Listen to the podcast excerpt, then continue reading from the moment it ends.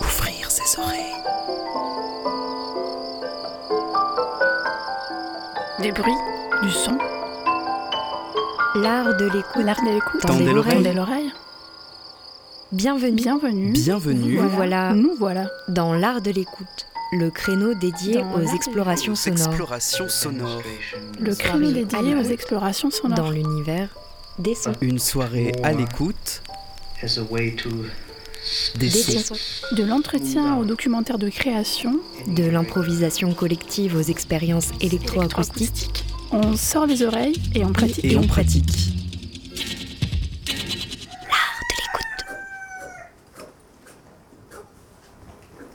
FM qui a de l'oreille.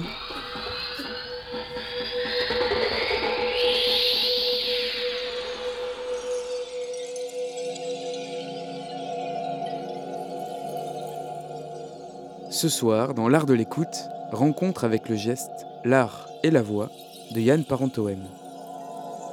Des éditions de ses travaux circulent discrètement, des bandes magnétiques sont exhumées et des magnétos se grippent. Son esprit semble là, planant sur tous les bancs de montage et les studios de radio francophones. Dans le clac d'un câble XLR qui se branche, un esprit non pas frappeur, mais tailleur de son.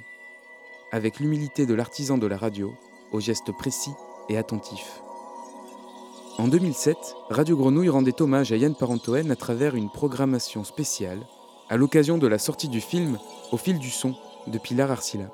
En deuxième heure de cet art de l'écoute, retrouvez une partie des interventions de Yann Parentoen captées en 2002 à l'école INSAS de Bruxelles. C'est comme si on passait en direct sur une station en ce moment, plus de gens nous entendraient, mais la radio ne serait pas commencée pour autant, nous dira-t-il.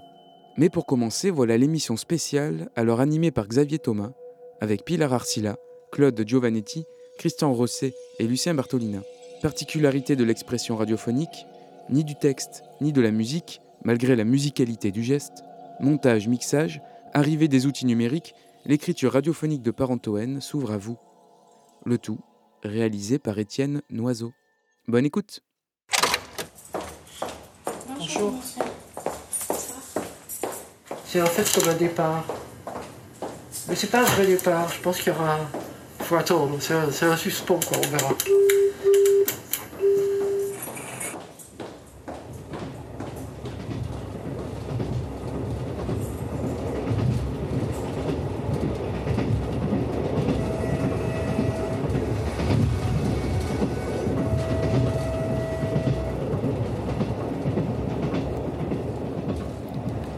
Tailleur de son, sculpteur de son, lorsqu'on fait référence à Yann Parentoen, c'est inévitablement au geste, à la matière qu'on a recours et non aux immatérielles ondes de la radio, média dans lequel il a pourtant acquis une immense reconnaissance. Comme si le métier de cet homme, comme celui de son père, tailleur de pierre, tenait avant tout à l'intelligence de la main, euh, tenait avant tout d'une performance physique. Alors, euh, certes, Yann Parentoen était opérateur du son, mais il faut comprendre ce terme d'opérateur comme désignant un créateur d'œuvres, compositeur d'opéra du réel, à la musique subtile et au rythme infiniment travaillé. Depuis sa disparition en 2005, de nombreux hommages lui ont été rendus, et celui euh, que lui rend aujourd'hui Grenouille, pour tardif qu'il paraisse, n'en est pas moins vif et nous l'espérons drôle et peut-être même un peu impertinent à l'image de celui à qui il est dédié. Après la projection du film que lui a consacré la réalisatrice Pilar Arcila et que nous avons pu voir ou revoir vendredi 14 décembre, nous avons aussi euh, voulu vous proposer dans cette émission spéciale de mieux connaître l'homme au-delà de son œuvre. Autour de Pilar Arcila, qui est avec nous sur ce plateau, nous avons aussi le grand plaisir d'accueillir Claude Giovannetti, collaboratrice et compagne de Yann Parentoen. Lucien Bertolina, compositeur, participera aussi à notre discussion et tout à l'heure, nous aurons l'occasion d'échanger quelques mots par téléphone avec Christian Rosset, compositeur et homme de radio, lui aussi, notamment sur les ondes de France Culture. Enfin, depuis jeudi, nous avons diffusé chaque jour un extrait d'intervention que Yann avait donné à l'école INSAS de Bruxelles en 2002. nous donnerons à entendre tout à l'heure une quatrième intervention enregistrée à l'époque par Étienne Noiseau, qui réalise aujourd'hui cette émission dans le studio de Phonia. Voilà euh, pour le programme de cette heure que nous allons passer ensemble. Et peut-être pour commencer euh, la discussion, reprenons le fil du son. Revenons quelques instants euh, sur ton film Pilar. tu es photographe et réalisatrice. Ton domaine est de préférence celui de l'image. Alors peut-être qu'est-ce qui t'a amené à t'intéresser au son avec euh, ce film sur Yann Parentoen? Et peut-être comment est-ce que tu as comment est-ce que tu l'as rencontré?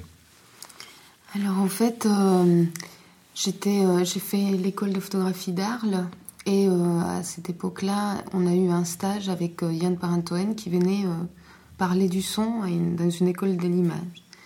Et en fait, à cette époque-là, j'ai entendu son œuvre pour la première fois, disons, j'entendais. On en avait entendu des choses, mais comme ça, dans une écoute publique, euh, je n'avais pas entendu euh, son travail et j'ai été frappée par euh, la puissance évocatrice des sons. Je m'étais dit même que ça, que c'était, que j'arrêtais l'image parce que j'aurais pas pu évoquer d'une manière aussi forte comme le son le fait.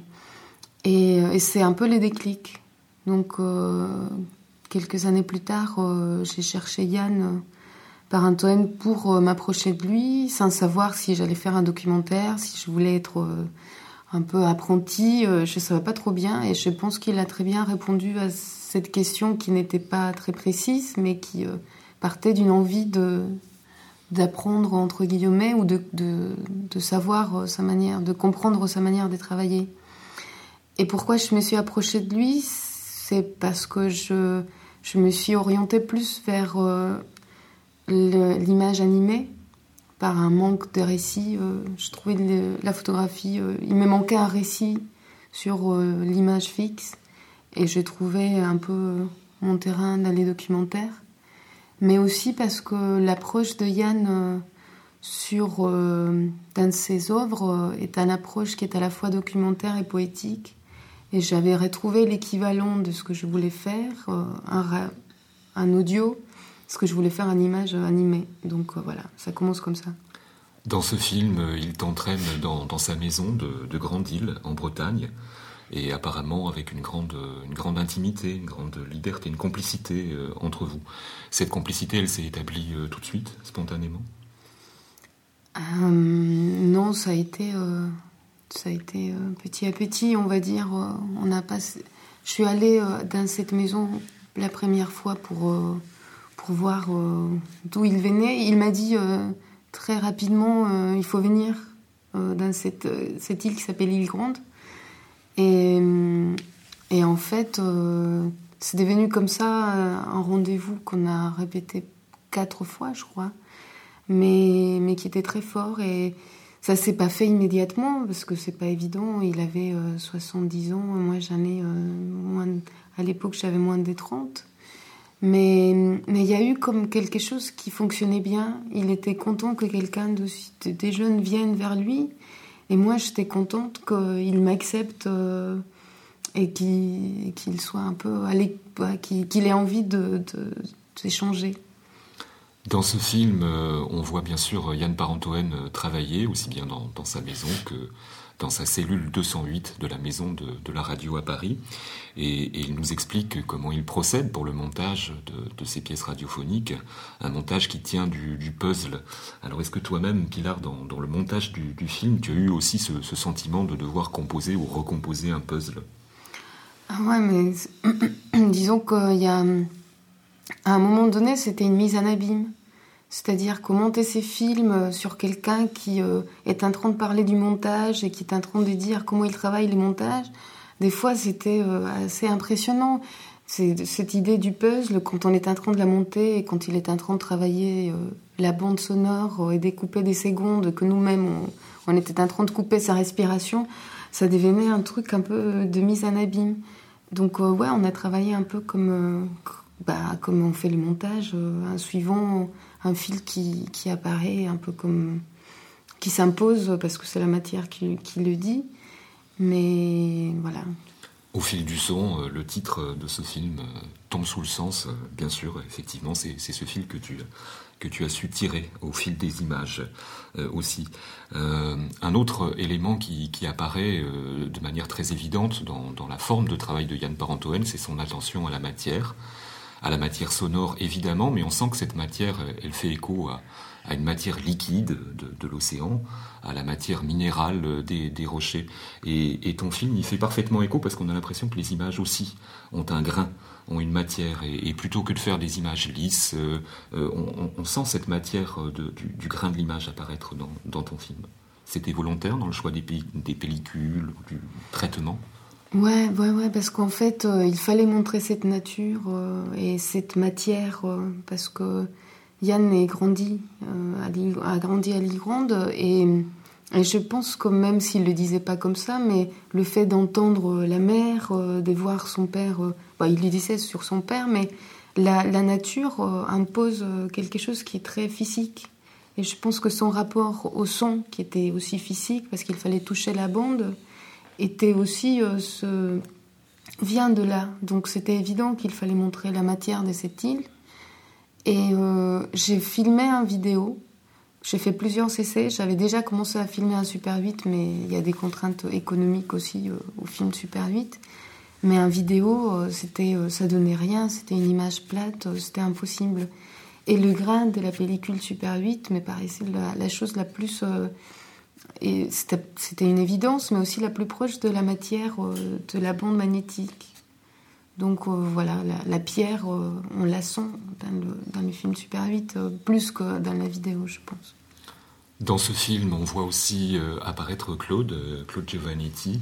De, ton côté, comment est-ce que tu as perçu cette initiative de, Pilar de, venir avec sa caméra filmer le, travail de, Yann? Comment s'est opérée la rencontre et peut-être la complicité entre vous deux?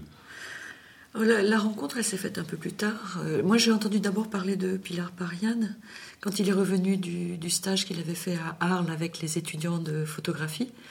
Et j'ai des souvenirs qui sont très anecdotiques. il habitait dans l'école c'était, il faisait chaud déjà, je crois, et il habitait dans une mansarde. Il me téléphonait, il me disait c'est terrible, je me suis encore cogné parce que quand je me lève, j'oublie qu'il y a une mansarde et je tape dans les poutres. Et effectivement, quand il est rentré, il avait des bleus un peu partout sur le front.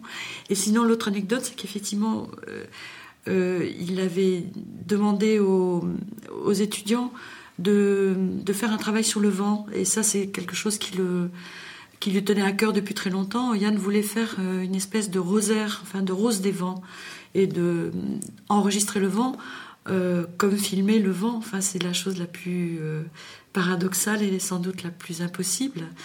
tout simplement parce qu'au niveau des micros, le vent est implacable, enfin ça passe pas. Et donc c'est là aussi cette forme paradoxale de Yann de vouloir faire enfin, quelque chose qui apparemment n'est pas faisable. Il avait donc entraîné les, étudiants euh, dans, cette aventure et je sais que ça avait euh, très bien fonctionné, enfin qu'il en était très content, euh, qu'il était comme un... J'avais remarqué aussi que Yann, en prenant de l'âge, était très sensible à la jeunesse. Et, et je, l'entendais de plus en plus dire à quel point la jeunesse le touchait, euh, euh, qu'il était euh, attendri par la beauté même des, jeunes gens. Et cette beauté, c'était ça, c'était cette énergie dont peut-être il sentait que chez lui, elle allait diminuer, je ne sais pas. Mais donc il était heureux d'être avec avec des gens jeunes. Et un autre souvenir, je ne sais pas si c'est toi, Pilar, je ne m'en souviens jamais. Il avait été très frappé par le fait que l'une de vous, peut-être toi, avait perdu sa voix avec le vent. Ça n'était pas toi, hein, c'était une de tes, une de tes euh, collègues mm. ou amis, je ne sais pas. Il avait beaucoup aimé cette idée que euh, le vent ait, enlevé, enfin, pris la voix d'un étudiant. Donc j'ai entendu parler de Pilar comme ça, à travers cette expérience, et puis j'ai su que elle arrivait euh, petit à petit pour filmer Yann, qu'elle venait en Bretagne. Euh, moi, je t'ai rencontré plus tard, à Paris, je crois d'ailleurs. On a dû se rencontrer à Paris, à la maison de la radio. Et euh, je, savais que Yann était euh, très heureux enfin, de la présence de Pilar, en même temps très exigeant C'est-à-dire qu'il a, il, il, rouspétait même. il y avait, euh, il me disait, mais Pilar, elle sait ce qu'elle veut. Et puis, euh, elle est têtue. Hein, et puis, elle veut vraiment ça. Donc, ça allait aussi. Il, aimait et en même temps, ça le, c'était bien parce que ça le violentait un peu. Il avait besoin de résister aussi à ce que Pilar lui demandait. Et, donc, c'était un vrai échange. voilà comment c'est né. D'abord par un un récit et des impressions de Yann, et ensuite par une rencontre, euh, toutes les deux. Échange euh, et transmission, je vous propose que dans quelques instants on continue à, échanger euh, dans cette conversation, mais tout de suite on va retrouver au téléphone Christian Rosset, compositeur et réalisateur à France Culture. C'est un insert téléphonique enregistré il y a quelques jours. Christian Rosset, bonjour. Vous êtes à la fois compositeur et homme de radio, et vous avez notamment euh, réalisé bon nombre d'ACR, ateliers de création radiophonique, sur l'antenne de, France Culture. Alors je, crois justement que c'est à l'occasion d'un ACR que vous avez rencontré Yann Parentoen. Peut-être pourriez-vous nous, raconter dans, dans quel contexte et dans quelles circonstances vous l'avez rencontré? Oui, alors ça se passe en 1975. Et l'année de mes 20 ans, c'est-à-dire qu'au moment où j'ai rencontré, j'ai pas encore 20 ans, il s'est trouvé que par une, un concours de circonstances, euh, j'ai pu faire ma première émission à cet âge, assez jeune, parce que j'avais été introduit à l'ACR par un écrivain qui s'appelle Claude Ollier. Euh, j'avais fabriqué une musique à partir de certains de ses textes, et donc il m'avait proposé de réaliser ça à l'atelier de création radiophonique, qui était une émission très très ouverte à la jeunesse, hein, en tous les cas à cette époque. Et il se trouve que le technicien qui, qui faisait le mixage des ateliers était Yann Parentoen et que Claude Ollier avait travaillé avec lui quelques années auparavant et qu'il y avait une très grande entente entre deux. Euh, euh, Ollier était un des rares écrivains euh, que Parentoen citait tout le temps comme étant un modèle pour lui. Donc Ollier m'avait prévenu que c'était un type qui avait un sacré caractère, une grande personnalité et que c'était formidable qu'on tombe sur lui. Voilà. Alors il se trouve que moi j'ai fait mon travail, et l'entente a été effectivement totale et même par Antoine a dès le début proposé des solutions euh, assez efficaces et a permis, euh, disons que mon inexpérience ne fasse pas une émission complètement ratée. voilà. Donc euh, on s'est rencontrés comme ça et puis on a sympathisé tout de suite. C'est un truc, c'est presque une espèce de coup de foudre, en tout cas de mon côté, et avec une grande réponse du sien, ce qui fait qu'on a travaillé ensemble pendant plusieurs années à l'atelier de création radiophonique à la suite de, de cette émission. Dans son travail, Yann Parentoen euh, disait qu'il ne fallait pas laisser filer le son. Autrement dit, je suppose ne pas faire du joli son, un son qui soit conforme aux attentes, ou aux habitudes. Euh, le travail sonore que réalisait Yann Parentoen, c'était un travail sur la, sur la matière, un travail de sculpteur, et en tout cas sûrement pas d'illustrateur sonore, c'est bien ça? Ah oui, ça c'est sûr. En tous les cas, on était servi à l'époque, parce que je ne sais pas si on s'en rend compte maintenant, où la technique a tellement changé, mais c'était incroyablement rude le travail. On travaillait en mono, on avait des appareils qui, faisaient tout le temps des cloques, comme on dit. C'est-à-dire quand on lançait un, mixage, on pouvait très bien avoir quelque chose qui s'imprime sur la bande magnétique, il faut retailler euh, au ciseau, c'était presque à coup de serpe, hein, même si c'est minutieux. Enfin, il y, avait, y a un côté comme ça. On risquait pas de faire du joli son. Donc euh, de ce côté-là, il a été à, cette rude école et ça lui est resté euh, jusqu'au bout. Maintenant, on peut plus facilement faire du joli son avec euh, les, progrès techniques parce que finalement, on faisait le son qu'on pouvait avec le matériel qu'on avait. Et effectivement, il faut pas laisser filer le son parce que d'une certaine façon, il faut intervenir. Hein. il faut couper, quoi. Faut pas. Et donc, il y a plusieurs manières de couper. Euh, Antoine était sans doute du côté de ceux qui n'avaient pas peur, disons, de tailler et en, assumant les, conséquences. Cela dit, il faisait un son qui n'était en même temps pas sale, qui était un, quelque part aussi un beau son. Simplement, je dirais plutôt un, son rude, un son sans après, un son, euh, une certaine violence, enfin, disons, dans, contenu dans, dans la coupe. Un son très attentif au souffle, très attentif au grain. Ah oui, a tout ça, la matière, effectivement, puisqu'il disait, je crois que c'est la matière qui décide. Effectivement, euh, il a toujours été jusqu'au bout nostalgique, enfin de des sons qu'il a dû entendre à ses débuts, qui étaient des sons qui avaient du grain, quoi, comme il aimait les voix qui ont du grain, comme il aimait les, choses qui ont du caractère. Hein. C'est, c'est-à-dire qu'il y a un côté un peu aseptisé hein, dans certaines prises de son, dans certaines manières de les traiter, euh, qui l'intéressait pas du tout. Et moi, je trouve qu'il avait d'ailleurs raison. Je pense d'ailleurs que maintenant on peut toujours retrouver ce son, c'est pas quelle que soit l'évolution de, des moyens. Vous avez, je crois, préfacé l'édition CD de, Lulu, une pièce euh, de Yann Parentoen qui est euh, éditée chez Phoniurgia Nova. Lulu, euh, femme de ménage à Radio France, une attention manifeste pour les petites gens, pour les gens modestes. Est-ce qu'on pourrait parler d'une écoute sociale du monde? Ça, je ne sais pas, mais il y avait une... C'est compliqué. Il y a toujours plusieurs écoutes en même temps. Disons que Yann Parentoen ne hiérarchisait pas, c'est-à-dire qu'il avait autant d'attention pour la femme de ménage Lulu que pour un grand écrivain, justement, qui pouvait enregistrer. Il n'y a pas de, différence euh, fondamentale. Et il connaissait Lulu aussi parce qu'il il venait très tôt, il venait travailler très tôt à la radio et à, l'heure où il arrivait, il y avait que les femmes de ménage ou les hommes de ménage qui, qui étaient là. Et donc il les, il les rencontrait ne serait-ce qu'à la machine à café, en prenant un café, discuter avec, et il a fini par se rendre compte que qu'il n'avait pas à chercher très loin ces sujets, en fait. Disons qu'il avait, les gens qui étaient auprès de lui pouvaient mériter euh, ce travail d'une émission. C'est comme ça qu'il a rencontré Lulu. Et puis bon, l'aspect social, c'est tout simplement parce que le son euh, dit beaucoup de choses. C'est-à-dire qu'il a pris la parole de Lulu, puis aussi de ses collègues, il les a montés, il les a fait entendre d'une certaine façon. Il n'a pas cherché, je crois, à, faire acte hein, d'un à ce niveau-là, mais ça y est. C'est-à-dire qu'il y a été attentif, il les a entendus, il a donné à entendre donc leur voix, le timbre de leur voix, les mots qu'ils emploient, etc. Et donc ça donne une euh, quelque chose qui est extrêmement précis pour euh, parce que Lulu, je ne suis pas sûr qu'elle soit encore vivante, je ne sais pas ce qu'elle est devenue. en tous les cas, ça sera un témoignage très très fort. Maintenant, il n'y a pas de comment dire, c'est ça rejoint bon, je sais qu'il aimait beaucoup Godard quand il disait qu'il faut faire politiquement des films et non des films politiques. Hein. C'est-à-dire que c'est dans l'attitude, dans la manière de faire que, que Yann Parentoen a pris quelque chose du monde réel il n'a pas cherché à l'expliquer ou, à le commenter. Alors justement, euh, aujourd'hui, dans un paysage audiovisuel qui est en pleine mutation, euh, que restera-t-il à, votre avis de l'influence, je n'ose pas parler de d'héritage euh, de Yann Parentoen? Est-ce qu'on est en train d'assister au déclin de la création radiophonique ou bien est-ce qu'au contraire un nouveau souffle se fait sentir? Alors on est, je suis en train de travailler là-dessus, parce que je au moment où vous m'appelez, je suis en train de, finir d'écrire un texte un peu plus consistant que celui qui est en préface de Lulu, autour de Parentoen, et je réfléchis principalement là-dessus. Et je peux vous dire que je n'ai pas de, réponse. J'ai l'impression qu'on est à un carrefour en ce moment. On est dans un entre-deux.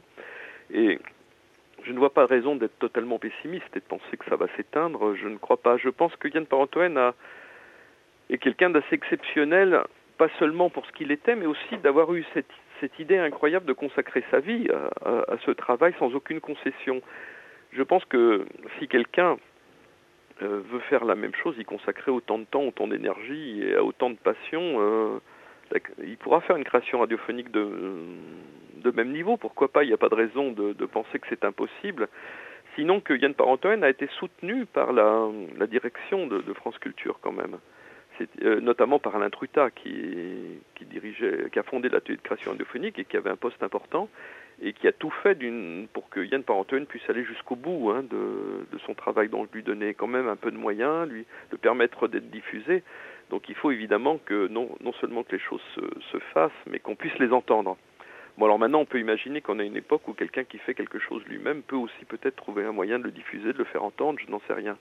Parce que ce n'est pas un travail... Euh, banal le, truc, le travail de Yann Parentoen. En fait, il a sponsorisé, si on peut dire, lui-même son propre travail de création par le fait qu'il faisait quand même ses heures en tant que technicien en travaillant pour les autres. Il n'a jamais gagné vraiment sa vie avec, son travail.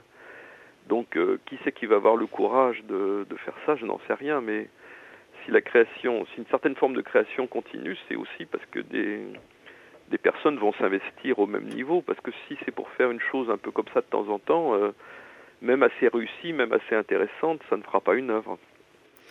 Un des aspects de cette euh, mutation, c'est le passage au numérique de, la radio, une arlésienne, déjà depuis longtemps annoncée, en grande partie accomplie euh, dans le domaine de la production. Le montage, le mixage sont aujourd'hui réalisés sur des outils numériques de manière assez banale, mais bientôt il sera aussi question d'une diffusion selon ce mode. Est-ce qu'à votre avis c'est un bouleversement complet euh, dans, dans le paysage de la radio ou bien c'est un épiphénomène? Non, ça bouleverse beaucoup de choses. Euh, et notamment, ça facilite certains aspects de la création radiophonique. C'est-à-dire que euh, l'aspect très artisanal, très rude, très un peu fou quoi de la création radiophonique des années 70-80 euh, n'existe plus. C'est certain que le, le, grand danger du numérique, mais pour moi ça change pas grand-chose hein, en, en, réalité, mais un des grands dangers c'est qu'on peut faire plus facilement les choses et qu'on peut aussi se contenter d'utiliser cette facilité puisqu'il y a un effet assez facile. C'est-à-dire qu'avant pour faire un, certain effet ou pour arriver à un certain résultat, il fallait quand même tâtonner beaucoup, rien n'était gagné d'avance alors que maintenant on peut avoir immédiatement... Euh, on peut faire des choses assez complexes très rapidement et qui, qui donnent une certaine, euh, disons, euh, bon, comment dire, je vais répéter le même mot, qui, donc qui ont un certain effet immédiat et, et donc s'en contenter. C'est ça surtout qui, change, sinon ben, euh, l'histoire de la technique a été une histoire d'évolution euh, technique. Hein. On n'enregistrait plus euh, sur cylindre quand, quand Yann Parentoen a commencé. Lui, il, il, est un enfant, si on peut dire, de l'invention du magnétophone portatif, donc du Nagra. Il aurait fait de la radio dans les années 40, il aurait été obligé d'utiliser d'autres techniques, et notamment de graver ses enregistrements sur des disques noirs qui vont ensuite être remixés dans certains. Donc les choses évoluent, c'est surtout une question de pensée, la création radiophonique. C'est-à-dire, c'est, il, faut, il faut penser. C'est-à-dire, si on utilise les machines sans penser, sans en penser l'utilisation, ça donne pas grand-chose.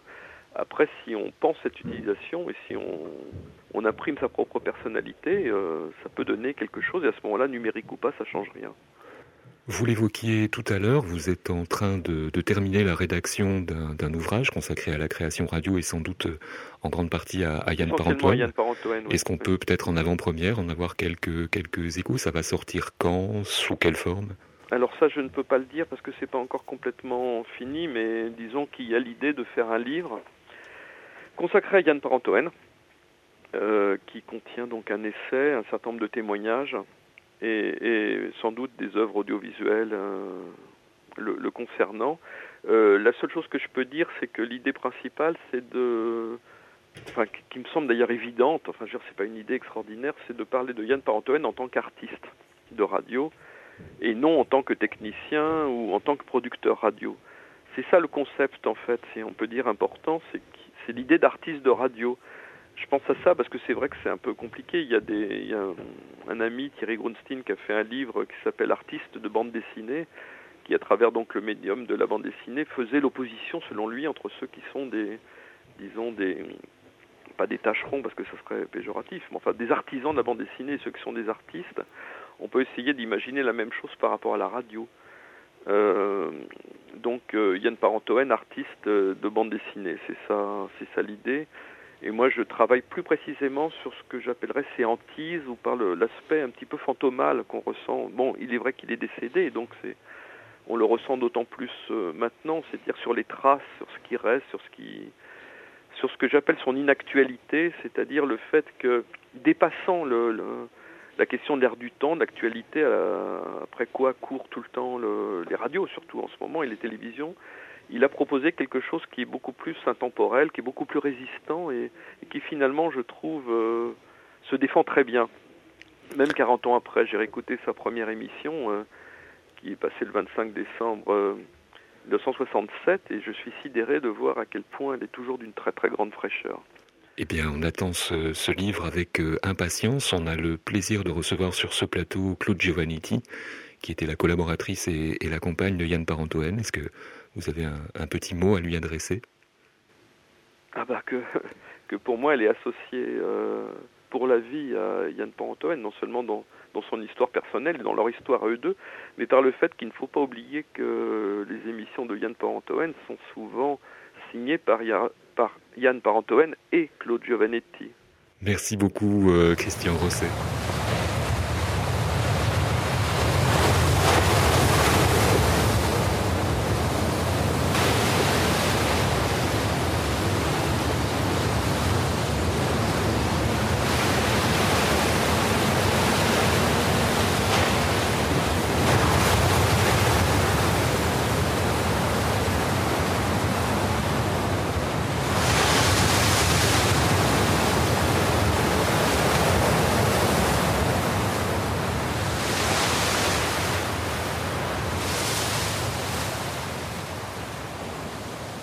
Fil du son, euh, une émission spéciale consacrée à, Yann Parentoen.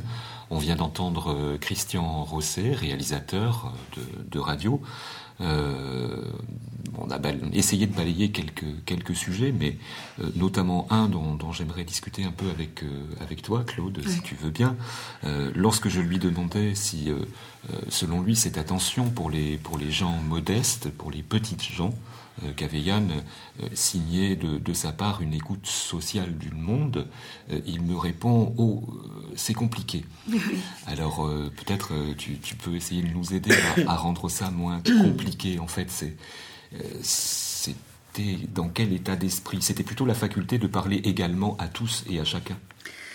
Écoute, Christian répond aussi que c'est un peu compliqué quand il s'agit de parler d'artistes. Je pense que c'est la même chose et c'est difficile effectivement d'en parler. Quand tu écoutes Social du Monde, euh, ben Christian donne des pistes quand même. Quand il dit que ce que Yann répétait aussi, euh, et le dit d'ailleurs, je crois, dans le film de Pilar, si ma mémoire est bonne, il y a plusieurs écoutes, bien sûr qu'il le dit.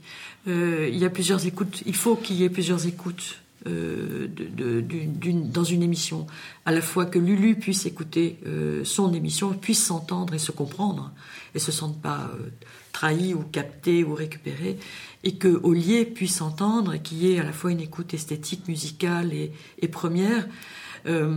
c'est quand même une forme de réponse. si ça doit être, de mon point de vue, de témoin, euh, je peux dire euh, aussi quelque chose qui peut paraître léger, mais quelque chose de la vie. C'est-à-dire que moi, euh, j'avais tendance à participer aux, mouvements sociaux, enfin dans la maison de la radio, et, forcément, j'en parlais à Yann. C'est-à-dire que Yann, lui, il était dans sa 208 et il fabriquait. Et, je lui ai apporté la, vie de l'extérieur. Je lui dit voilà, on a fait grève, on a fait une assemblée générale. Il était au courant de tout ça puisqu'il était, il faisait partie du corps euh, social de la radio. Mais euh, il était, en même temps, il me disait moi, ma façon d'agir socialement, c'est de faire mes émissions. C'est évident, c'est très clair. Il y a des moments où c'est au premier degré. Dans Lulu, par exemple, quand il demande à Lulu de lire le règlement et qu'il est conscient euh, de, la, de la réserve et de la peur même qu'ont ces gens de ménage d'être interrogés et de figurer sur une bande, ils veulent pas avoir d'ennui. Bon, donc ça, c'est vraiment du premier degré. Euh, l'écoute sociale, euh, c'était pas un militant, Yann. Ou si c'était un militant, ça passait par par la radio et par le fait d'aller voir effectivement euh, des gens au fin fond euh, euh, du nord de la France, des, des, pistes de Paris-Roubaix ou des, ou des Landes bretonnes, et, et d'aller effectivement, non pas seulement poser son micro, mais faire une démarche, penser, d'aller voir des gens que personne n'allait interviewer. Dans ce sens-là, c'est un militantisme moi, je, ne sais pas comment répondre autrement que comme ça. Euh. C'est dans l'action et plus que, que, dans une agitation intellectuelle ou de slogan ou d'idée finalement que, euh, que Yann Barantoen situait son, son travail et, son action peut-être sociale ou politique à l'égard euh, du monde. cette façon que, que, la matière même du son soit au fond la plus importante et, et la plus porteuse, cette manière qu'il avait de répéter qu'il y a toujours trop de sens dans un, dans un montage, euh, peut-être dans une composition. Euh, Lucien, toi, tu, l'interprètes comment, euh, cette façon de, se méfier un petit peu du, du sens? Je sais pas. moi, j'ai envie de dire que Yann a posé des questions qui restent encore, qui restent des questions. C'est-à-dire, pour moi, c'est vraiment un fondement, comme a pu les poser Luc Ferrari. pour moi, je relis beaucoup, parce que Yann partait effectivement du réel et en même temps disait qu'il fait qu'il allait vers la fiction et qu'il n'y avait pas de, réel sans fiction et de fiction sans réel, etc. Et, je pense que, que Ferrari faisait euh, aussi la même chose, tout en étant, un, euh, placé dans le registre, comme on dit, de la composition musicale, et, Yann qu'on avait surtout, euh, qu'on mettait dans la, création sonore. Donc ce sont des différences qui, effectivement, avec Luc Ferrari, en, en, créant les anecdotiques, etc., euh, où euh, j'ai l'impression qu'on se pose moins maintenant la question entre la matière sonore et la matière musicale et, qu'elle est interrogée effectivement, on te rend compte que c'est pas la même, mais toujours dans un registre de quelque chose qui, euh, qui est complémentaire ou, en tout cas qui, euh, qui fusionne de plus en plus. Donc je crois qu'il y a cet aspect. Euh, il y a quelque chose aussi que je, j'aimerais dire, c'est-à-dire qu'on a eu tendance à, à, donner à Yann un peu la, représentation de quelqu'un qui refusait le numérique, etc. Et ça lui a valu aussi pas mal de, problèmes. Je pense à France Culture et que justement, quand, en hommage, quand il est mort, je crois que les émissions ont été diffusées sans la compression, justement. Donc c'était une vraie reconnaissance de par rapport des, des techniciens et de tous les gens de la maison de la radio, qui d'un coup, euh, pour moi, c'est le plus bel hommage, euh, d'une certaine façon. Et que Yann était donc euh, pas du tout contre le numérique, seulement il avait, d'après moi, c'est en ce sens où je, après, je, parlerai peut-être de matière, pour moi, c'était un artiste de et, le Nagra, c'était son instrument de musique, comme pouvait l'être le studio, c'est-à-dire trois magnétophones, etc. Ça, fait beaucoup de... Et que c'est un instrument de musique... Est-ce que euh, c'était justement parce que c'est un instrument, euh, certes très bien réalisé, mais relativement simple, et que du coup cette simplicité évite euh, la sophistication qui, qui, qui, qui, est aujourd'hui... Euh, plutôt, de mise dans le domaine du, son ah, Je pense que, pour avoir aussi traversé cette époque, je veux dire, de, l'analogique, c'était pas, pas, pas du tout facile. Je veux dire, avoir cinq magnétophones qui tournent en même temps, euh, les faire partir, les arrêter pour faire les mixages, etc.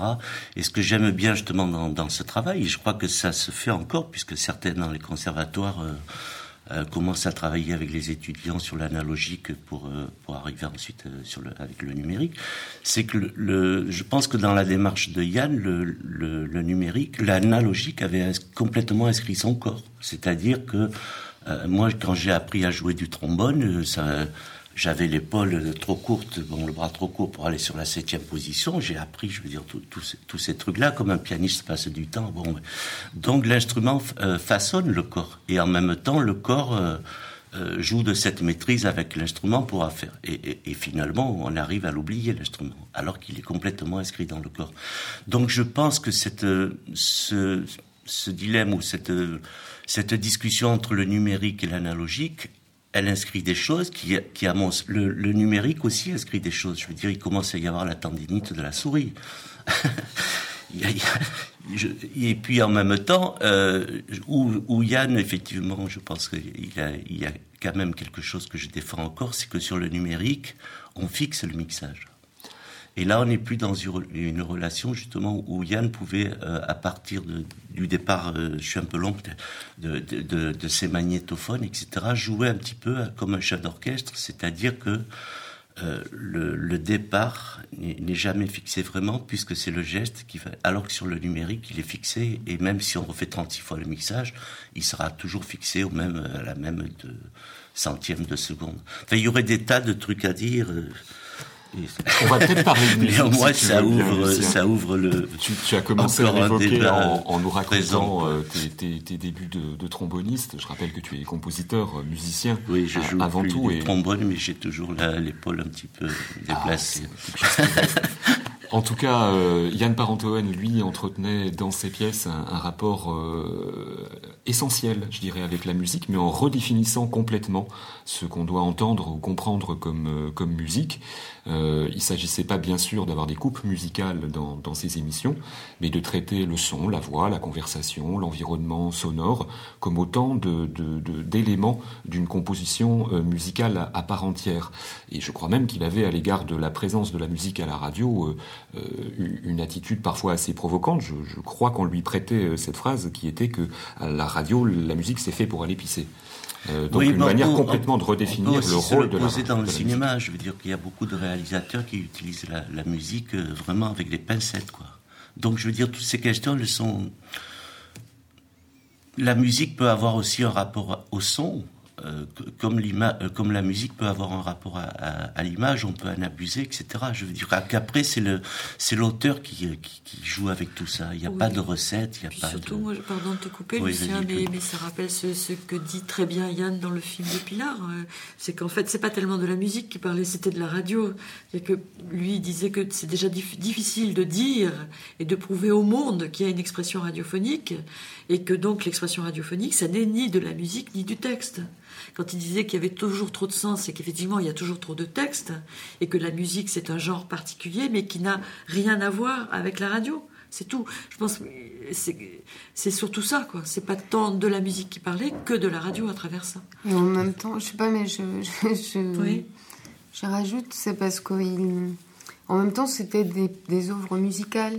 Ah, mais ça, c'est autre chose. C'est autre chose, voilà. Mais je voulais en rajouter parce que c'est pas un, un extérieur. Mais tout à fait. Quand il disait, il le dit aussi dans ton film, enfin que, un montage doit être musical. Il était tout le temps à la recherche d'un rythme mm. et d'un rapport. Oui, c'est évident, ouais. Je propose maintenant qu'on écoute euh, un essai de voix c'est une intervention de Yann Parentoen à Bruxelles, à l'école INSAS. Et puis peut-être on, parle après, non pas du rapport à la musique, mais on va aborder la question du rapport à la peinture. Voix rencontrée.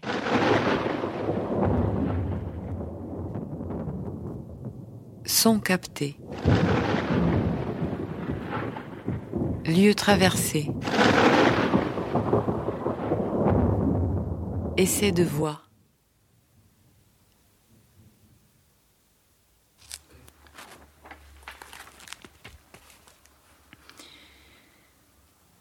Demi-mars 1885.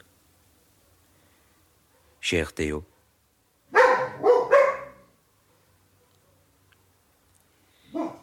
Ah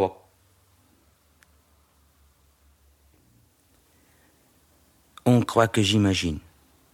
Ce n'est pas vrai. Je me souviens, a dit quelqu'un qui savait composer magistralement. Quant à moi, je ne suis en mesure de montrer aucune peinture, pas même un seul dessin. Mais il est vrai que j'ai fait des études. Et voilà pourquoi je me peux bien imaginer la possibilité qu'un jour viendra où moi aussi je saurai composer sans peine. D'ailleurs, il est difficile à dire où finit l'étude et où commence la peinture. Vincent.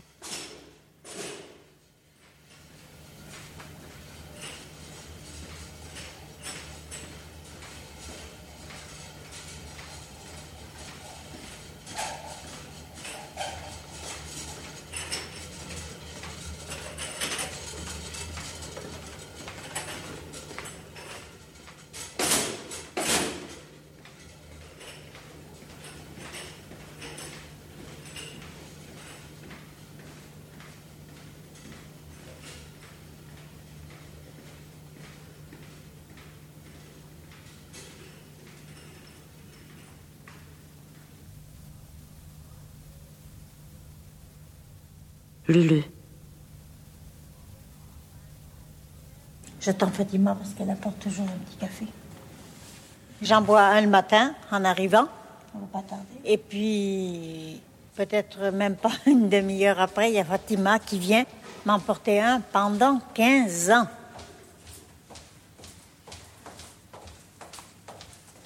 Bonjour.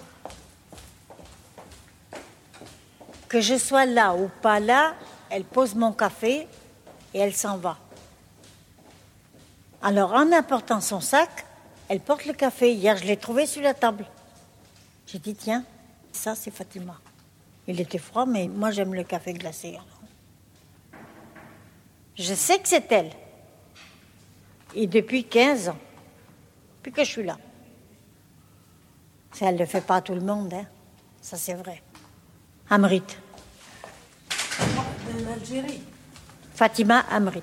Euh, de, de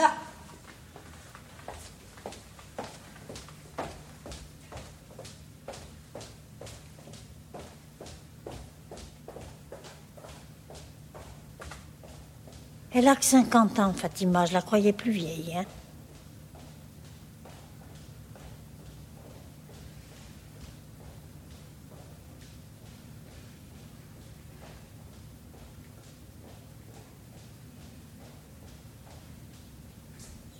Elle a 50 ans. Je fais ce qui me semble être le plus simple. Tout ce qui n'est pas simple, je vais m'en débarrasser.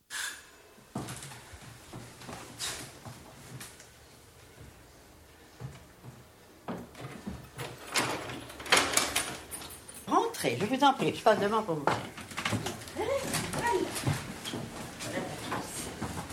Bonjour. Ah, vous arrivez chargé. Je voudrais vous faire entendre un, un son qui vous appartient. Ah bon Que j'ai trouvé. madame, entrez donc, je vous en prie. Oui, parce que là, oh là là, mais Rentrez, madame. Entrez. C'est le Nagra que vous aviez là. Oui. Alors le mien était plus lourd. Oui. On va ramener le petit magnéto près de M. Simon. D'accord. Je, je vais vous envoyer le, le- le bruitage.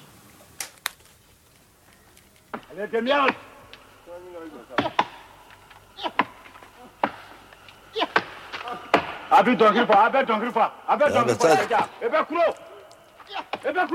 J'entends là, vous, vous me rappelez un vieux souvenir, ça m'émeut parce que je retrouve les intonations, les appels magiques, en même temps que les recommandations de celui qui dirige l'opération.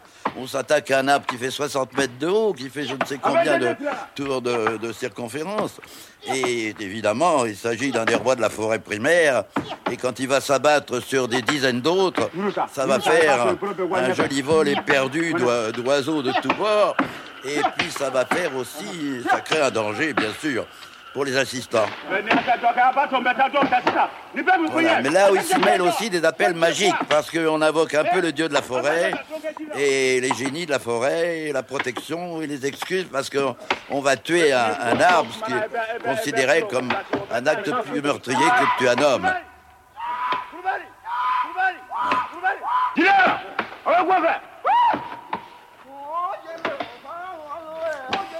Et alors, c'était la première fois de ma vie que j'assistais vraiment à cette euh, opération. Et j'ai dû l'enregistrer sur un magnétophone euh, 76 cm, un des premiers magnétophones en service dans les opérations extérieures.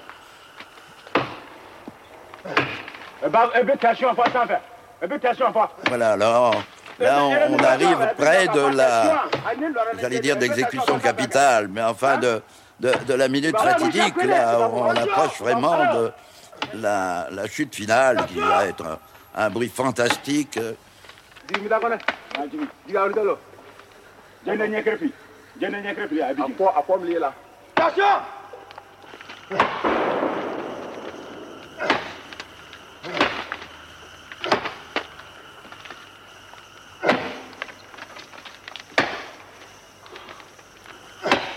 Il y a un, arrachement, un arrachement de la fibre qui a l'air vraiment d'être euh, euh, un, un adieu à la vie de l'arbre.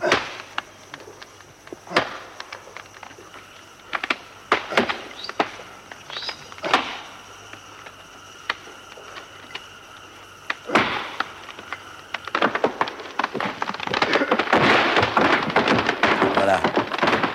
Voilà l'arrachement des fibres.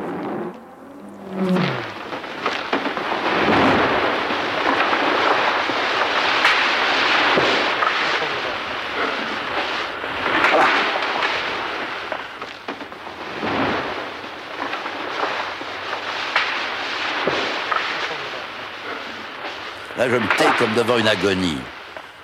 Pour moi, c'était ça. C'était vraiment l'agonie d'un arbre, avec toutes ses phases jusqu'au dernier soupir. Mais quel retentissement. C'est fini. Ça devait être en 57, 58. Je pense. 57, 58. Pas après.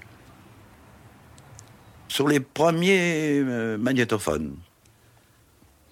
Était-ce un agra Là, alors, je ne suis pas certain. Si vous avez des questions, j'aime autant euh, euh, que vous interveniez plutôt que, que moi, euh, parce que j'en ai aussi, mais euh, je, je pense que c'est bien si vous, vous avez des questions par rapport à, à ce qu'on vient d'entendre et à poser la question à Yann. André Bonjour, c'est peut-être d'emblée une question très grave, mais vous avez dit tout à l'heure que vous aviez l'impression qu'en France, le langage radio était en train de mourir avec la disparition de l'atelier. Est-ce que ça semble être un peu pareil euh, chez nous. Enfin, on, a du mal, semble-t-il, à vouloir le faire revivre. Et les Canadiens ont fait un essai qui a duré un an, puis qui s'est arrêté, qui s'appelait l'espace du son. À quoi ça peut être dû, ce genre de situation, à votre avis?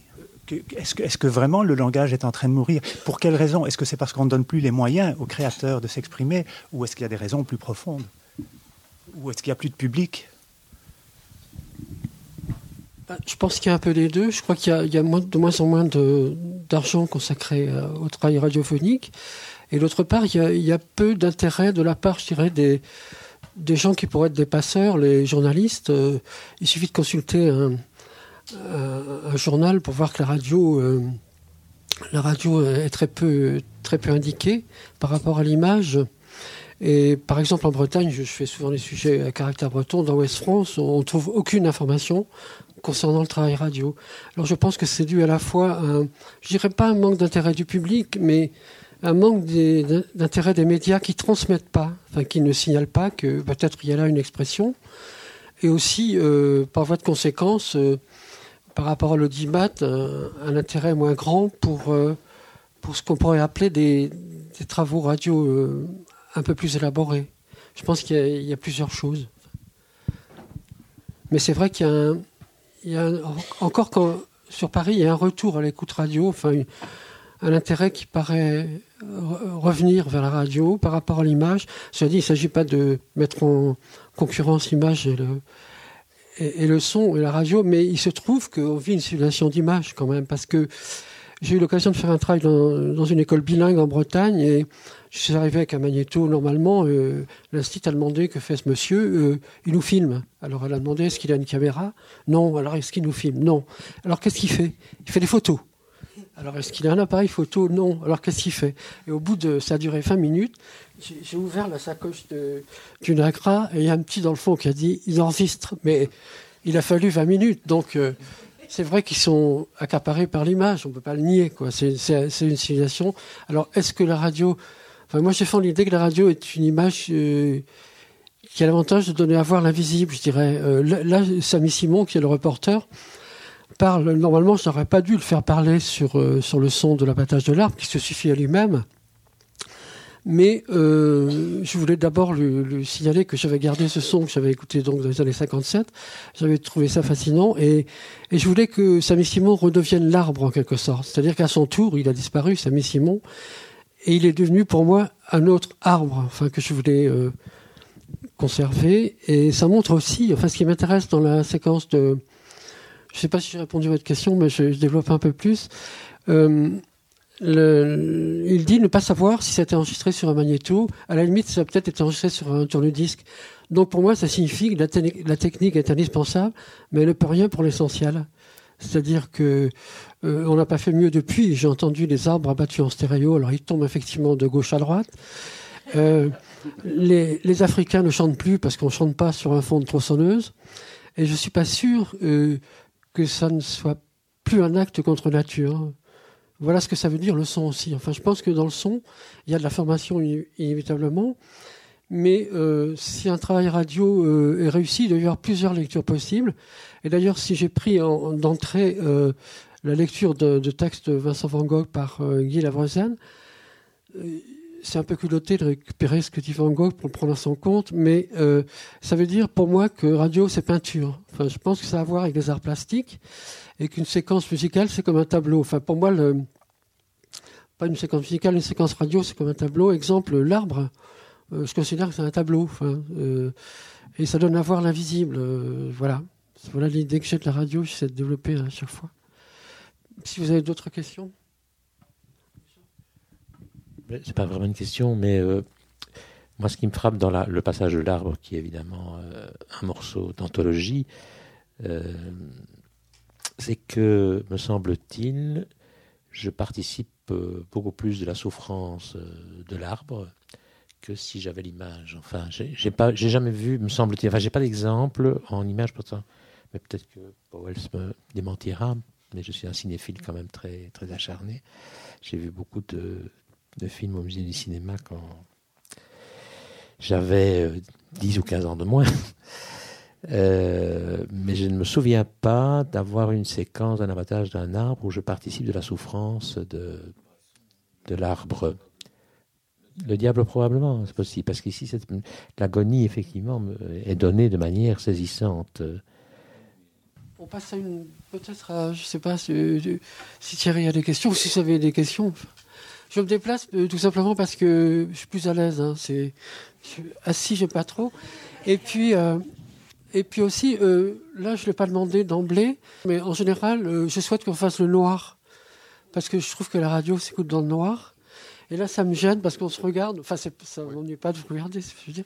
Mais euh, ça attire l'attention, de, ça accapare trop l'œil. On prend l'expérience sur la prochaine séquence, on peut. On, on fera donc le noir. Voilà.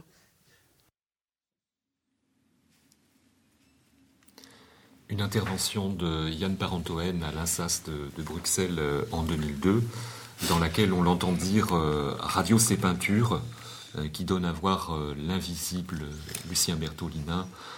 qu'est-ce que ça, qu'est-ce que ça t'évoque, cette correspondance particulière qu'il donne entre le, sonore et, le pictural Moi, je pense que c'est, important pour Yann, et, mais en même temps, comme je te disais l'autre fois, je n'aurais pas envie par, euh, par amitié pour son travail et tout qu'on l'enferme là-dedans, parce que c'est une chose importante qui, mais qui pour moi n'est pas euh, forcément les, euh, n'est pas que ça, ou en tout cas n'est pas l'essentiel. Je sais pas ce que Claude en pense, ou Pilar. Mais Yann, le, en même temps, quand on fait référence à la peinture, c'est, c'est, je veux dire, là, je me sens sur cette question un peu mal à l'aise parce que je ne sais pas ce que Yann mettait derrière le, mot peinture. Peinture, ça peut prendre 36 000 formes. Je veux dire que, bon, l'histoire de la, de la création de la, de la peinture, euh, ça s'est pas fait. Il n'y a pas un mode, il y a, 36 000 formes d'expression. Donc euh, je le sens par contre quand il peut parler effectivement d'une peinture, euh, puisqu'il a beaucoup travaillé sur les mangeurs de pommes de terre, le, tableau. Des références à Van Gogh. Des références à, Van Gogh, etc. Et où je commence à saisir Yann, c'est quand il dit effectivement je, je mets la toile de fond comme ça en travaillant sur la stéréo, c'est-à-dire comme un peintre dans cette forme de peinture. Euh, qui, euh, qui travaille l'espace, mais euh, et, ensuite avec la mono, il précise, il précise la matière. Alors là, on en revient à travailler sur, sur la matière, etc. Donc je ne peux avoir, je peux pas répondre à cette question en général parce qu'il y a plus Yann. Et, et, que lui seul, à mon sens, pourrait vraiment répondre sur, sur une question aussi précise. Mais j'ai des petits repères comme ça où je commence, où je comprends qu'il puisse effectivement avoir référence à la peinture. Mais bon. Peut-être en inversant la question, non pas le rapport du son à l'image, mais de l'image au son, euh, Pilar, euh, sur cette correspondance entre, euh, entre le visuel et, le sonore dans, dans la manière dont, dont Yann Barantoen l'évoquait, sur les, les, références picturales qu'il donne très régulièrement, et peut-être sur cette idée qu'il avance qu'il faut augmenter le trait, je ne sais plus exactement quelle, quelle est sa phrase, mais exagérer le trait, voilà. Qu'est-ce que, qu'est-ce que tu en penses? Bah, c'est un peu difficile, mais je dirais que quand il fait euh, l'analogie, c'est surtout dans le geste. Euh, c'est euh, de prendre la matière sonore, d'expliquer de, à quelqu'un comment, quelque chose d'aussi inappréhensible comme c'est les sons, c'est des couleurs. et à un moment donné, il, il ça euh, je, projette euh, des couleurs euh, et, les, bandes sont comme sont ma palette. les, différents morceaux de, voix qu'il a déjà après. Et donc, c'est plus dans, le travail, un peu la confrontation avec la matière que je vois un peu le lien avec. et puis, une, manière de, donner une image de quelque chose qui a priori, n'en a pas une, qui est Qu'est-ce que la matière sonore? Puis il y a la correspondance avec le travail du peintre aussi, vraiment au tout premier degré. C'est-à-dire que de la même façon qu'il s'était défini comme euh, par rapport à la taille de la pierre, l'extraction, l'enregistrement, le montage, euh, la taille, puis le polissage, le mixage, petit à petit, quand il est arrivé, euh, qu'il a formé sa culture aussi à travers tous les sujets qu'il a traités à la, radio, et qu'il est vraiment tombé sur et dans Van Gogh, la peinture est devenue, enfin, la démarche du peintre, il y a trouvé beaucoup de correspondances. Il disait que quand le peintre sortait, allait donc en extérieur c'était cette façon aussi pour lui d'aller enregistrer en extérieur, qu'il y avait ensuite le retour à l'atelier, donc à l'intérieur à la 208, et qu'il y avait cette notion d'ébauche et d'esquisse. c'est pour ça qu'il a pris Van Gogh aussi pour rythmer cette émission et cette voix, parce qu'il se retrouvait dans tout ce, tout ce que disait Van Gogh et cette notion d'esquisse et de dessin. C'est l'approche aussi du tableau, c'est-à-dire que ça, dit aussi sa façon de travailler, cette façon, comme disait Lucien, d'abord de mettre une toile avec la stéréo et de projeter ensuite ces couleurs sur cette toile, ça correspond à une réelle façon de travailler et de faire des esquisses. Ces montages étaient comme les esquisses de main des mangeurs de pommes de terre de Van Gogh. Voilà pour la correspondance vraiment immédiate. Van Gogh qui disait euh, de son vivant qu'il cherchait parfois une haute note de jaune, donc qui faisait référence au, son comme, une inspiration de, son travail de peintre. Et de la même manière, euh, le, travail pictural et, la matière, cette patte euh, très, très, très forte, très présente euh, sur les toiles de, Van Gogh, est sans doute un écho à, la matière sonore que, travaillait Yann Parentoen. Ça rejoint le social, pardon. Oui. Ça rejoint totalement le social. Enfin, Van Gogh allait aussi peindre des gens qu'on ne peignait pas à l'époque où on faisait des tableaux officiels, enfin, des galeries de portraits. Et la démarche, enfin Yann se reconnaît aussi dans cette démarche-là, c'est pour répondre à cette question sur l'écoute sociale. Il allait voir aussi les gens du peuple, justement, des gens qui avaient de la gueule et des gens qui qu'on n'interrogeait pas et qu'on ne peignait pas. Pour conclure euh, cette émission, peut-être Claude, une dernière question sur la conservation des archives de, Yann Parentoen, sur leur devenir savoir aujourd'hui où sont euh, gardés l'essentiel des, travaux de, Yann et, comment est-ce que dans l'avenir on pourra éventuellement euh, mieux les diffuser, les mettre à disposition euh, du public et en tout cas les, pérenniser. Alors, les archives de Yann sont composées d'une part de l'œuvre qui a été diffusée. L'œuvre diffusée a été de façon tout à fait légale déposé à l'Institut national de l'audiovisuel, qui en est le garant et qui en, assure la, conservation euh, et éventuellement les rediffusions qui protègent les droits, etc. Il y a ensuite la deuxième partie euh, qui est plus volumineuse. Ce sont tous les originaux, puisque Yann ne travaillait que sur des copies. Il a donc conservé euh, tous les originaux de ses enregistrements, donc 45 ans à peu près d'enregistrement qui ont été évalués, et ça peut paraître mesquin, mais on est obligé de parler de masse à peu près à 8 mètres cubes, je crois, enfin de, et je ne sais pas combien de mètres de rayonnage. Bon. Ces, ces archives-là, ces bandes-là, dont les plus vieilles ont donc à peu près 45 ans, sont entreposées dans des hangars de, toujours de l'Institut national de l'audiovisuel, de l'INA, aux Essarts, à une quarantaine de kilomètres de Paris, et sont en attente, donc ces archives, de numérisation euh, et de sauvegarde évidemment. Donc le projet est c'est un rêve, mais qui peut-être se réalisera. D'un centre à Plumeur-Baudou. De créer un centre euh, Yann Parentoine à Plumeur-Baudou, qui est donc le lieu de son origine, enfin près de son lieu natal, où on recréerait donc des possibilités de conserver ces archives, de les documenter, je crois que c'est comme ça qu'on dit, enfin d'en faire un catalogue, et peut-être euh, euh, ben, d'en restituer en tout cas le contenu à, à ceux à qui euh, ça appartient, enfin aux, gens de l'Igrande et, et autres, qu'il y en a beaucoup enregistrés. Voilà. Et puis à tous, parce que cette œuvre, elle appartient à tous euh, et à chacun, elle est assez, assez ouverte pour être universelle.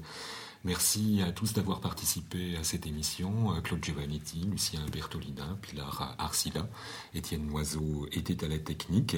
Euh, la thématique euh, au fil du son continue. Merci à tous. Bonjour. C'est en fait comme un départ. Mais c'est pas un vrai départ. Je pense qu'il y aura. Il faut attendre. C'est un, un, suspens, quoi. On verra.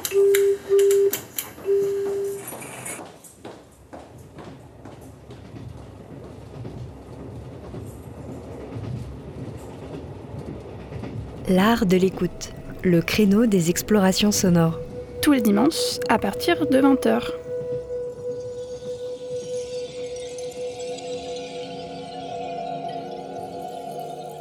Vous êtes toujours dans l'art de l'écoute pour cette programmation qui vous livre des archives de 2007, quand Radio Grenouille rendait hommage à Yann Parentoen.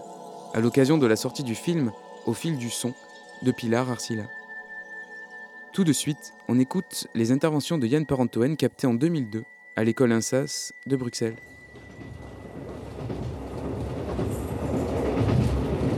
Grenouille rend hommage à Yann Parentoen, sculpteur de son, avec une série d'émissions spéciales au fil du son.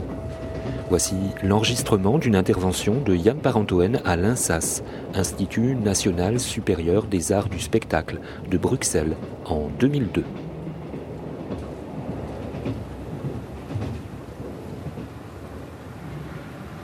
Tel qu'il est, il me plaît. On était des pauvres l'un aussi bien que l'autre. Lui était orphelin, moi j'étais orpheline. Il était marin. Oui. J'étais boniche. D'un café. Dans la rue des Dreville. Ouais. Chez Mélanie. La bonne était partie et il est en pension, là, lui. Il a dit, la première bonne qui est rentrée ici, qui dit, ce sera ma femme. Et, et c'était moi qui est arrivé. Et voilà. Fréhel. C'est Fréhel que j'ai servi au Havre. On chantait euh, J'avais rêvé de prendre un homme, un garçon chic et distingué.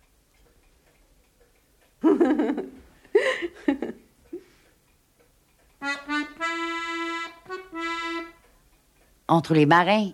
Nous avions des marins, bien sûr, hein. Et puis alors, il y avait des tailleurs de pierre aussi. Et les tailleurs de pierre. Mais je suis chipée pour ma pomme d'un petit bossu mal balancé.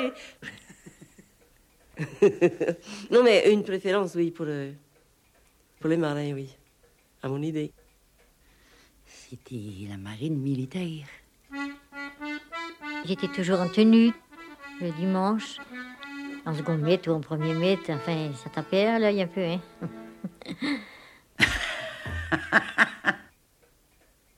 Les tailleurs de pierre, euh, à cette époque-là, ne comptaient pas tellement. C'était pas des gens à part. Mais la situation, tu comprends, n'était pas assurée.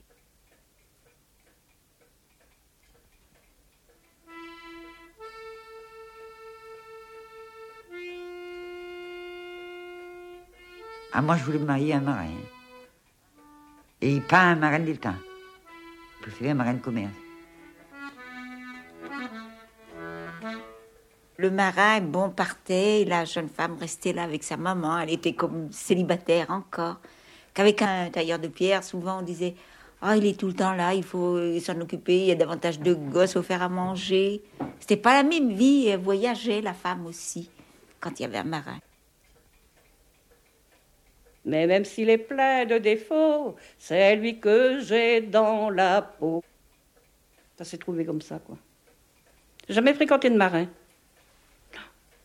Ah, ben, je voulais pas un marin. Euh, J'avais peur de la mer.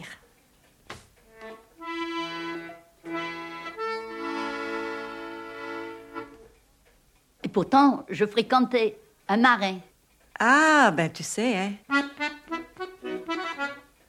Moi, j'ai connu mon mari, j'avais 15 ans. Émile, t'es tailleur de pierre, Émile.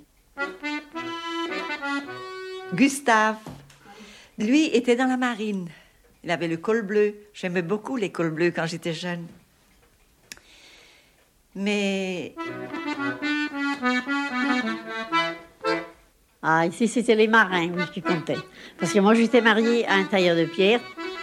Et si j'aurais écouté ma mère et ma sœur aînée, je ne serais jamais mariée à un tailleur de pierre. Il m'avait trouvé un copain. J'avais promis à ce marin-là de me marier avec lui. Mais justement, cette fois-là, il a été noyé. Dans son voyage, puisqu'il était marin. Et moi, j'aimais que Victor, j'aimais pas les autres.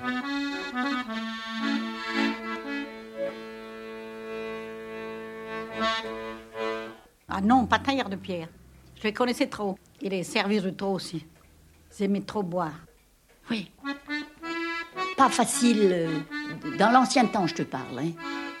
Brut, sauvage. Fatigué et boire beaucoup et beaucoup d'enfants à la maison. Il n'y avait pas ce qu'il fallait, tu sais. Non, non.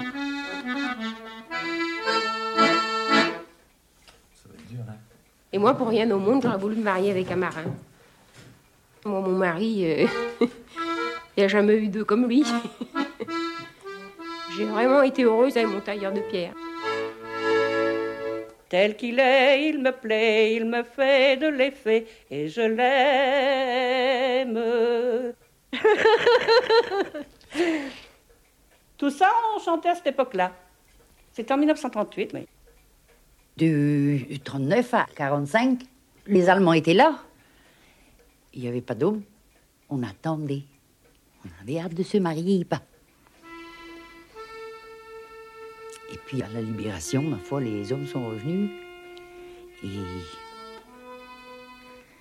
Ça fait depuis 1930 qu'il était en France. Et là, il était venu de Castro Laboreiro, au Portugal, quoi. Castro Laboreiro. Il venait, il venait de l'Espagne. Il cherchait du travail, bien sûr. Il n'était jamais retourné. Alors, il était pigeon voyageur. Et c'est comme ça que je l'ai connu.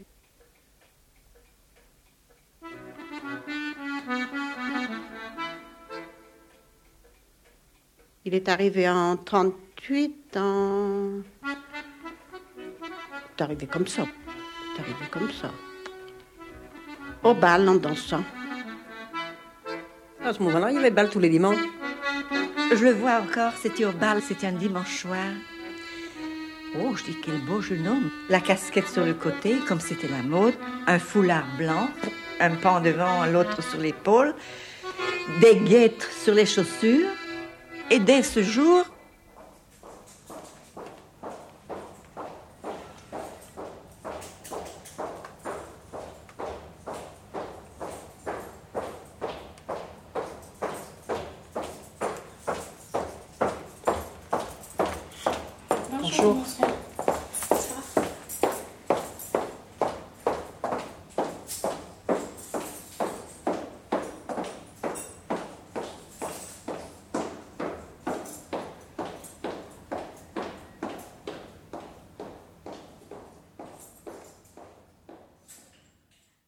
Cette séquence, c'est parti d'un travail que j'ai fait euh, sur les tailleurs de pierre qui s'appelait Le temps des seigneurs. Euh, là aussi, on peut écrire euh, seigneur comme on veut. Et parce que mon père était tailleur de pierre et, je lui ai consacré une émission. Et, ça m'intéressait aussi de, travailler les voix des femmes de, mon village, un peu comme des éclats de, pierre. La volonté, c'était de, de montrer à la limite intérieure, des, éclats de voix qui partent comme, des, éclats de pierre. Enfin, c'était ça l'idée. Et ce qui s'est passé dans cette séquence, euh, c'est que l'ac- l'accordéoniste, euh, je pensais qu'il se souvenait de, l'air et je pensais faire fonctionner la chanteuse et l'accordéon, mais ça ne s'est pas passé du tout comme ça parce que l'accordéoniste avait oublié, il avait perdu, il avait plus en mémoire. Et finalement, c'était plus intéressant. euh, parce que s'il avait joué parfaitement, ça n'avait pas grand intérêt. Et le fait que lui-même ait oublié euh, cet air, qu'il puisse plus le jouer, a fait que j'ai hérité de bribes d'accordéon que j'ai pu placer comme ça aussi, comme une taille. Et, voilà, donc, et, puis c'est la réalité, c'est- loin dans le temps, euh, la mémoire a oublié, enfin, il y a tout ça qui joue. Et donc, quand on se retrouve devant une séquence, ça se passe jamais comme on avait prévu. Enfin, moi, j'imaginais une séquence où l'accordéon aurait pris comme ça euh, le relais du chant, mais il faut fonctionner avec ce qu'on a, c'est toujours la, la matière qui décide, enfin. Euh, il faut faire confiance à ce qui arrive, en fait. Peut-être un mot sur la coupe. euh, tu, tu coupes, euh, tu enlèves les, les- les- oui, les respirations, les, Oui. nettes comme ça. Pourquoi? Ben, Parce que si on laisse, dans, dans le cas présent, le- la respiration s'installer, on, on est très vite dans la réalité de la respiration, ça, ça- ça donne vie. Et si on la coupe, on est plus vite dans la fiction.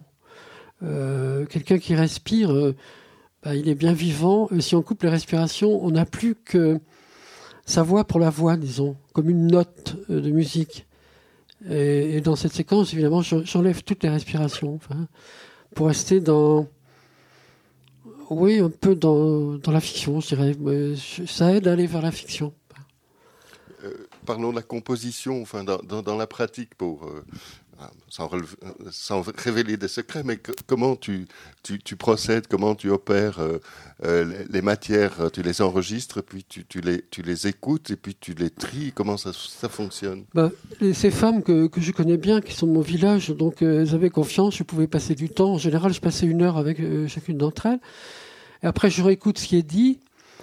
dans un premier temps, il y a il y a un montage qui se fait dans la, disons, dans la mémoire, sans toucher au ciseau et au scotch. Euh, il y a des choses qui vont rester, d'autres pas, euh, dans la mémoire. Il y a un premier montage. À force d'écouter, il y a des choses qui vont s'éliminer. Et, là commence le réel montage. On coupe et on prend des bouts de phrases, un mot, le rire, il venait d'Espagne, euh, les hommes n'étaient plus là, etc. Bon, tout d'un coup, il y a des phrases ou des mots qui, qui vont pouvoir être sortis de l'ensemble, euh, une fois de plus, comme un éclat, enfin comme un éclat de pierre. Mais ça se fait euh, à l'écoute, à force d'écouter. Et, ça se fait là aussi, on pourrait comparer, j'ai fait le portrait d'une femme qui s'appelle Irène Zac, qui, sculpte le marbre. Ben, c'est un peu la même chose, elle fait le tour de son bloc, elle enlève, euh, elle, enlève et, et, son angoisse, quand on enlève en montage aussi, pareil, c'est d'arriver à une miniature. C'est-à-dire qu'il y a un moment, il faut quand même garder quelque chose. Mais ce qu'on enlève est aussi important que ce qu'on garde, parce que c'est ça qui me... Donc, ce qu'on a gardé un jour, d'ailleurs, c'est très très lié à, l'humeur du jour. On peut très bien avoir pris ça tel jour, quinze jours après, on aurait pris autre chose. Donc, c'est complètement lié aussi euh, à l'état physique du moment, à plein de choses. Quoi. Il y a, donc, je ne fais jamais de script. Hein. Parce que si je fais un script, euh, je, vais essayer de calquer euh, par rapport à ce que j'ai écrit, essayer de faire apparaître ce qu'il y a sur la bande. Mais je préfère. Euh, en fait, Irène Zach, c'est pareil, elle n'a pas de projet. elle taille, elle taille, et puis à un moment, elle a rajouté avec humour d'ailleurs que moi je peux recoller, elle pas. Quoi. Je veux dire, quand elle coupe sa pierre, quand elle taille sa pierre. Mais bon, c'est un peu. Ça a à voir aussi avec la sculpture. Enfin, c'est la même approche peut-être un, mot sur euh, cette, mémoire. Euh, alors, cette mémoire sans, ciseaux, hein, cette, première mm, mémoire, mm. Ce, montage euh, virtuel, on pourrait, ou abstrait, abstrait disons. je, voudrais savoir si le geste, donc qu'est-ce qui décide l'écriture, qu'est-ce qui décide le documentaire C'est quoi finalement? C'est la matière tout le temps. c'est la matière, quand on touche à la matière, la matière dit non, ça on peut pas le faire euh, parce que ça marche pas. Et il faut, contourner, trouver un moyen de, il faut avancer quoi. mais la matière bloque tout le temps, c'est-à-dire qu'elle se laisse pas faire. C'est, un combat. Le montage, c'est un combat. C'est-à-dire, c'est, euh, il faut respecter la matière, c'est l'essentiel. Il faut pas ramener la matière à ce qu'on aimerait faire ou à ce qui fait plaisir, etc. Il faut avoir un dialogue juste avec ce que, l'on touche comme intérieur de pierre. Mon père faisait des pavés. Euh, il y a des jours, où il en faisait 80, euh, des jours, il en faisait 100, mais ça ne dépendait pas de lui, ça dépendait de la qualité de la pierre qu'on lui donnait. Donc, euh, c'est pas fait, bon, il en faisait 80, 100, il était en accord avec ce qu'il taillait. C'est la même chose.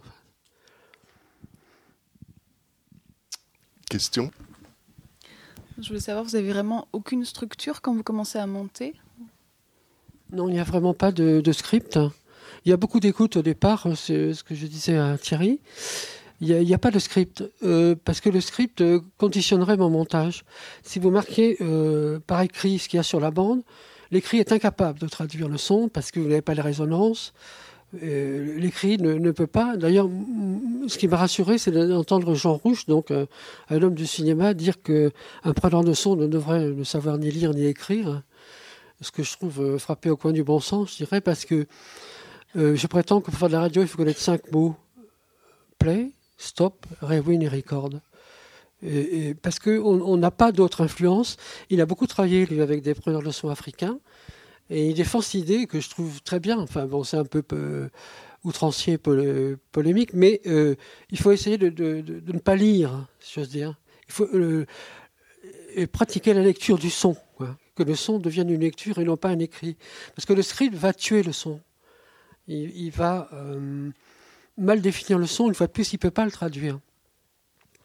Et donc, enfin, moi, ce que je dis, ne, n'est que moi qui parle comme ça, je veux dire, d'autres pratiquent autrement, mais moi, j'évite de, passer par l'écrit. Enfin, je pense que, d'ailleurs, à la radio, tous les accordeurs de piano euh, sont aveugles. je crois qu'il faut essayer de faire fonctionner l'oreille et le son donne à voir, donc l'image sera là. Enfin. Et donc j'évite vraiment le, script. Parce que sinon, sur ma bande, je vais aller chercher, si je marque à 10 minutes, on dit telle chose, je vais, filer en rembobinage, je ne vais pas écouter entre ce qu'il y a entre la première et la deuxième minute. Et parfois, on revient sur ces décisions. C'est-à-dire qu'on réécoute des moments, on dit mais c'est ça que j'aurais dû prendre. Alors que si on fait un script immédiat, on ne va pas écouter le reste. On va prendre par écrit des passages. Voilà ce que je pense enfin, de, du travail par rapport à l'écrit. Et c'est pas une critique de l'écrit non plus, mais dans le cas de la radio et du son, il faut essayer d'éviter de lire, enfin, et donc de scripter. Je comprends parfaitement que le son dicte ce qu'on a récolté et, qu'on ne va pas le mettre exactement sur papier, encore qu'on met quand même des indications sur papier d'après la matière qu'on a, et puis en réécoutant, on se dit non, ça colle pas, et c'est autre chose, etc. Mais quand tu fais une émission qui s'appelle On Nagra, il y a quand même y, a y, a des axes de travail, il y a une décision qui s'est prise à un moment donné, parce qu'il y a quand même toute une ligne dans Nagra qui est d'aller à la recherche de, euh, notamment de Kudelski, etc. On passe sur une série d'étapes, de, on franchit, etc. Donc il y a quand même toute une série de lignes qui ont été définies euh, au départ, euh, avant de faire l'émission quand même. Ben non, là encore, c'est le son qui va quand je décide d'aller voir, là c'est une version courte Nagra, mais une séquence va, toutes les séquences de Nagra euh, sont, je vais voir quelqu'un qui a un Nagra déjà, c'est la seule logique, mais à partir de là je ne sais pas ce qui va arriver, quoi. Je ne sais pas ce qu'il va me dire, je ne sais pas. Euh, non, bien, sûr, mais enfin il y a une grande partie de l'émission qui est, on va jusque chez, chez Kudelski et on entend, on entend toutes les étapes, donc il y, a, une idée au départ. L'idée d'aller chez Kudelski, c'est que le Nagra devient pour moi un objet euh, humain. Donc il retourne chez son père, donc on va repasser la frontière, on va essayer de provoquer les douaniers. C'est un retour au pays du Nagra. et quand on arrive chez Kudelski, euh, on n'avait pas de voiture, on, est parti en stop. Et on a été pris par un gars qui écoutait France Musique. Alors évidemment, la musique qui était dans son poste et dans la voiture, je l'ai retrouvée. Et à ce moment-là, on rentre chez Kuneski en musique. Mais c'est pas moi qui ai choisi. Si je n'avais pas pris cette voiture et s'il n'y avait pas eu cette musique, donc c'est une part complètement d'improvisation. Sinon, je serais rentré chez Kuneski autrement. Et c'est pour ça aussi que j'utilise pas de musique. Mais là encore, je reviens à Jean Rouge, parce que je le cite souvent. Euh, Jean Rouge, un jour, est en train de mixer euh, son film à l'image des animaux en, liberté. Et il essaie de trouver une musique qui accompagne ces images. Et le preneur de son africain lui dit Faites pas ça, si vous mettez de la musique, les animaux vont pas rester. Tout à l'heure, vous parliez en fait de, la respiration qui fictionnalise un petit peu le son. Est-ce que vous pouvez développer ça au niveau euh, d'abord à la fois sur le travail du son lorsque vous montez, mais aussi sur le travail euh, de tournage lorsque vous abordez un sujet, notamment dans la mise en situation ou euh, je, ne sais, je ne sais comment vous vous abordez. Euh. Alors pour revenir à la, respiration, j'ai expliqué qu'on entrait plus facilement dans la fiction. Mais il y a une autre raison, c'est que je garde le rythme de la personne qui parle. C'est-à-dire que je remplace les respirations par des amorces qui ont la même durée. Ce qui fait que quand je mixe, il y a un son qui accompagne euh, euh, le propos. Quand je vois passer mes amorces, j'ai le temps de remonter le, son qui est, qui est en dessous. Donc euh, je ne sais pas si je m'explique. Enfin, vous voyez défiler une bande et au lieu des respirations, il y a des, amorces qui font une demi-seconde. Et sur une demi-seconde, j'ai le temps de, pointer un son en dessous. Alors que si je gardais la respiration, elle, couvrirait. Voilà une deuxième raison technique. Alors sur le terrain, j'arrive et, et j'ai pas de, j'ai pas d'a priori. Enfin, euh, je, je, tourne dès que je frappe à la porte. Si je frappe à la porte, ça donne déjà une indication sonore. Ou si j'appuie, si on me répond sur l'interphone, il y a une information immédiatement. Quoi. Je veux dire, c'est, c'est euh, donc je tourne tout le temps. Euh, je tourne énormément, mais j'ai pas. Je sais, par exemple, que euh, j'ai fait un travail sur le phare des Roches d'Ouvre. J'allais passer huit jours avec les gardiens. Je ne sais pas ce qui va m'arriver, sinon qu'il va falloir que j'aille au phare. C'est la, la seule. Et après, je fonctionne avec ce qui arrive. Enfin, j'essaie de ne pas décider. Et c'est pour ça que j'aime pas trop les questions, parce que si vous demandez l'heure à quelqu'un, il vous la donne, quoi, en général. Mais si vous donnez l'heure sans vous la demander, c'est beaucoup plus intéressant. Lorsque, lorsque vous rencontrez ces personnes, est-ce qu'à un moment donné, ça, peut- vous arriver de leur dire est-ce que vous pouvez me jouer ça? Est-ce que vous pouvez me faire. euh, d'arriver à faire une mise, en, une mise en scène, en fait, avec la personne, même si c'est sur une base de quelque chose que vous avez vu ou entendu? Euh, Non, par exemple, quand j'arrive, quand j'arrive, je tourne. hein. quand j'arrive chez Samy Simon, il sait pas que j'enregistre. Il me dit la phrase essentielle d'emblée. Il me dit, c'est un agrat que vous avez là. Le mien était beaucoup plus lourd. Il me dira plus jamais ça. Si je rentre je dis, Monsieur Simon, en rentrant, vous m'avez dit que, c'est fini. Il me dira plus. Il a dit, oui, effectivement, euh, mon magnéto était beaucoup plus lourd. Et cette phrase est capitale. Euh, Je suis à la recherche, c'est un prologue, et je veux savoir si cet arbre a été enregistré sur un agrat. Et donc, ces phrases-là, ce spontané, je ne l'aurais pas si je rentre sans, tourner. Donc, je, je tourne tout le temps, en fait. Mais un écrivain a toujours les yeux ouverts. hein. Il, il- emmagasine des images. Le problème en technique, c'est qu'à un moment, il faut changer la bande. Et c'est- un problème parce qu'on montre la technique à ce moment-là. Alors, il faut essayer de dévier. J'ai entendu un photographe, un très grand photographe, qui disait, euh, sur Culture, il n'y a pas longtemps, dans une émission, qu'il avait le même problème quand il changeait de pellicule. Euh, parce que ça montre que l'appareil euh, fonctionne et il veut avoir du spontané. Et lui, il chante à ce moment-là. Il a une chanson qui chante. Alors, je, trouve que c'est génial. L'autre s'étonne, évidemment, la personne qu'on photographie, et il détourne l'attention. Quoi. Donc, il faut être vigilant. Pour avoir du spontané, il faut forcément voler un peu. Enfin, mais après, au montage, il faut respecter la personne, parce qu'il est possible qu'elle ait dit des choses, ne sachant pas qu'elle était enregistrée. Donc, c'est là où il y a une honnêteté à avoir par rapport à la démarche. Mais, mais jamais de, de, Quand je vais chez Sam- Samy Simon, je sais qu'il va falloir qu'il écoute le son. Est-ce qu'il va s'en souvenir? Je ne sais même pas. J'avais deux magnétos, je lui fais écouter le son de l'arme. Il aurait très bien pu ne pas s'en souvenir. Immédiatement, il dit, il se met. et Alors, ce qui m'intéressait, je reviens à cette séquence, Samy Simon reprend immédiatement le ton lyrique du reporter de l'époque, parce que c'est avant la télévision, et le reporter doit, doit être l'image en même temps. Et ce que je garde en archive là, c'est le parler de Samy Simon, qui est un français bien frappé, lyrique, parce qu'il doit retranscrire euh, à l'auditeur, euh, transmettre l'image. Et ça, ça m'intéresse aussi. Euh, Les voix de femmes m'intéressent parce que ces accents vont disparaître. Donc quand on grave, une des premières choses, on fait une archive, hein, c'est du collectage en fait. On fait du collectage sans le savoir, parce que tous ces accents de femmes vont disparaître, la voix va changer. Maintenant les voix sont très différentes. Il n'y a plus de voix de, coffre, enfin, comme mon père. euh, moi, moi, je parle léger, quoi. Je parle de la tête. Mon père parlait du, coffre, parce qu'il il travaillait en extérieur, ils avaient besoin de parler fort pour passer au-dessus les bruits du travail. Et, maintenant, on parle plutôt dans, des lieux clos où il n'est pas nécessaire de porter la voix. Et, le- et le- les voix vont changer. Enfin, je pense que euh, dans, dans 50 ans, on verra qu'il y a une transformation énorme de, de la voix. Enfin, ça, c'est pas mon sujet, mais il y a des gens qui doivent se pencher là-dessus, étudier la transformation du corps, de la voix. Mais euh, c'est déjà ça, quand on enregistre, ça devient forcément une archive et c'est forcément du collectage.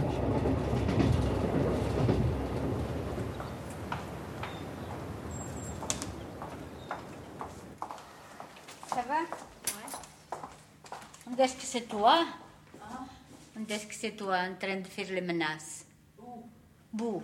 Moi? Est-ce que travaille à vous Là-bas. Ah, là-bas.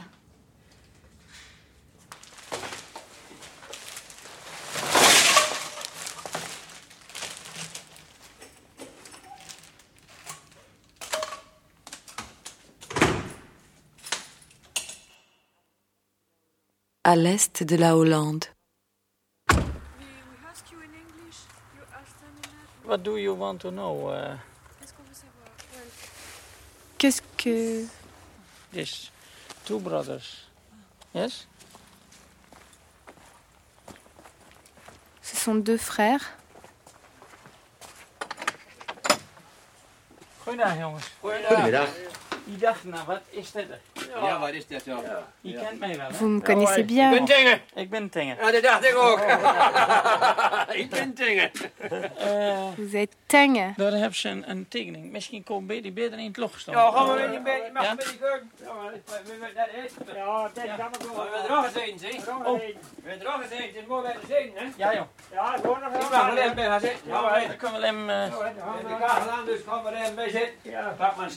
On va s'asseoir près du feu. Ce sera plus facile pour parler. Prenez une chaise. Even vertellen. Après du, du feu bien chaud. Wie vertelt het? eh? Qui, qui va raconter? Tous les deux. Ik zitten? Bon. Et où est-ce que je dois m'asseoir? J'ai rencontré des personnages superbes. Mais encore une fois, une nature qui a tant de noblesse, tant de dignité et sévérité, doit être traitée avec sagesse, patience, travail durable.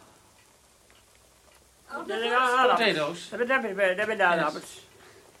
Patat. Ja, maar vertel hem dat dit is. On les fait bouillir et puis on les mange. On en mange tous les jours. Tous les jours, ils mangent des pommes de terre.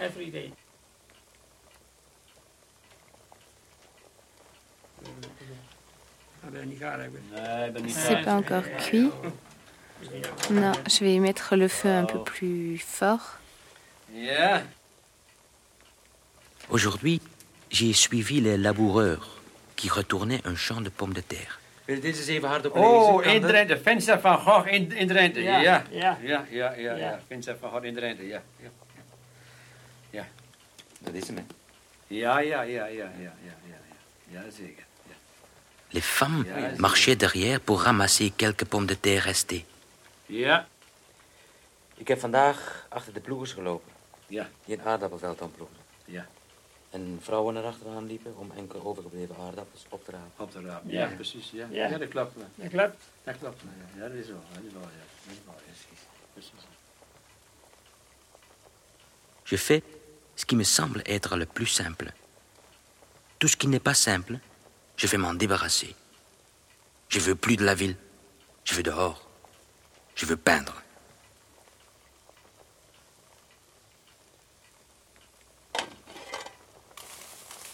Ja, het zit op elkaar. Ça devrait pas être mauvais.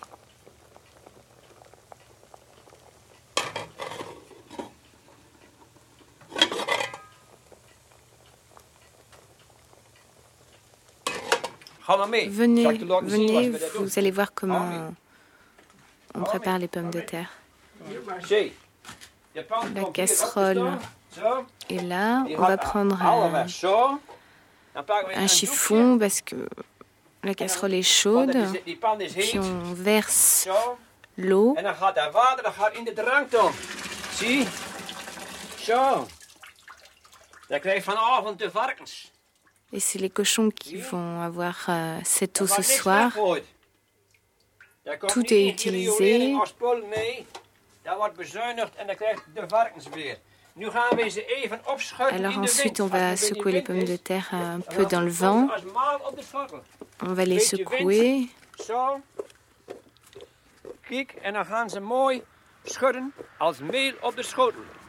on va avoir des belles pommes de terre bien, bien sèches.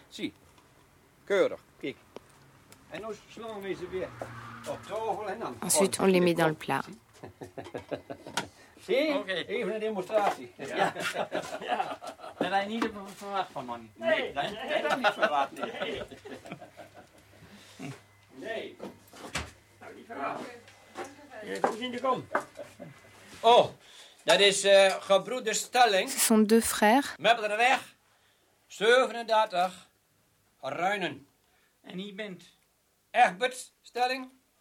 En hij is Albert Stelling. Albert. Albert. Ja. Egbert Stelling? Ja, dat is genoeg. Albert Stelling. Ja. Albert. De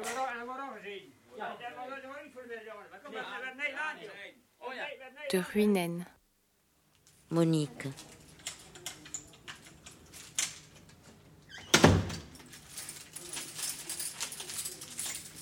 Nous, la dienne de prison.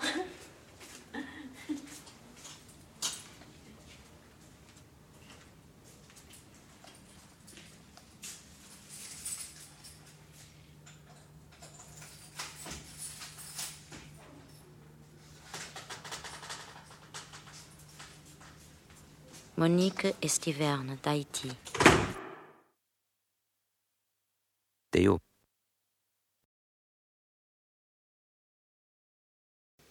J'ai- J'ai entendu la voix de Claude au début de la séquence. Oui, parce qu'on arrive chez les euh, frères. euh, mais c'est- c'est c'est parti de. En fait, on a, on a fait 4 heures d'émission sur, euh, sur l'approche de, de Van Gogh. Donc, une fois de plus, je ne suis pas un thé- théoricien non plus de la peinture. Et quand j'ai vu, euh, je me suis attaché surtout à un tableau, euh, le- Les mangeurs de pommes de terre, parce que j'ai vécu euh, cette situation chez moi. Et je sais que les, pommes de terre étaient toujours sur la table. Et puis, c'est par les pommes de terre que j'ai approché Van Gogh.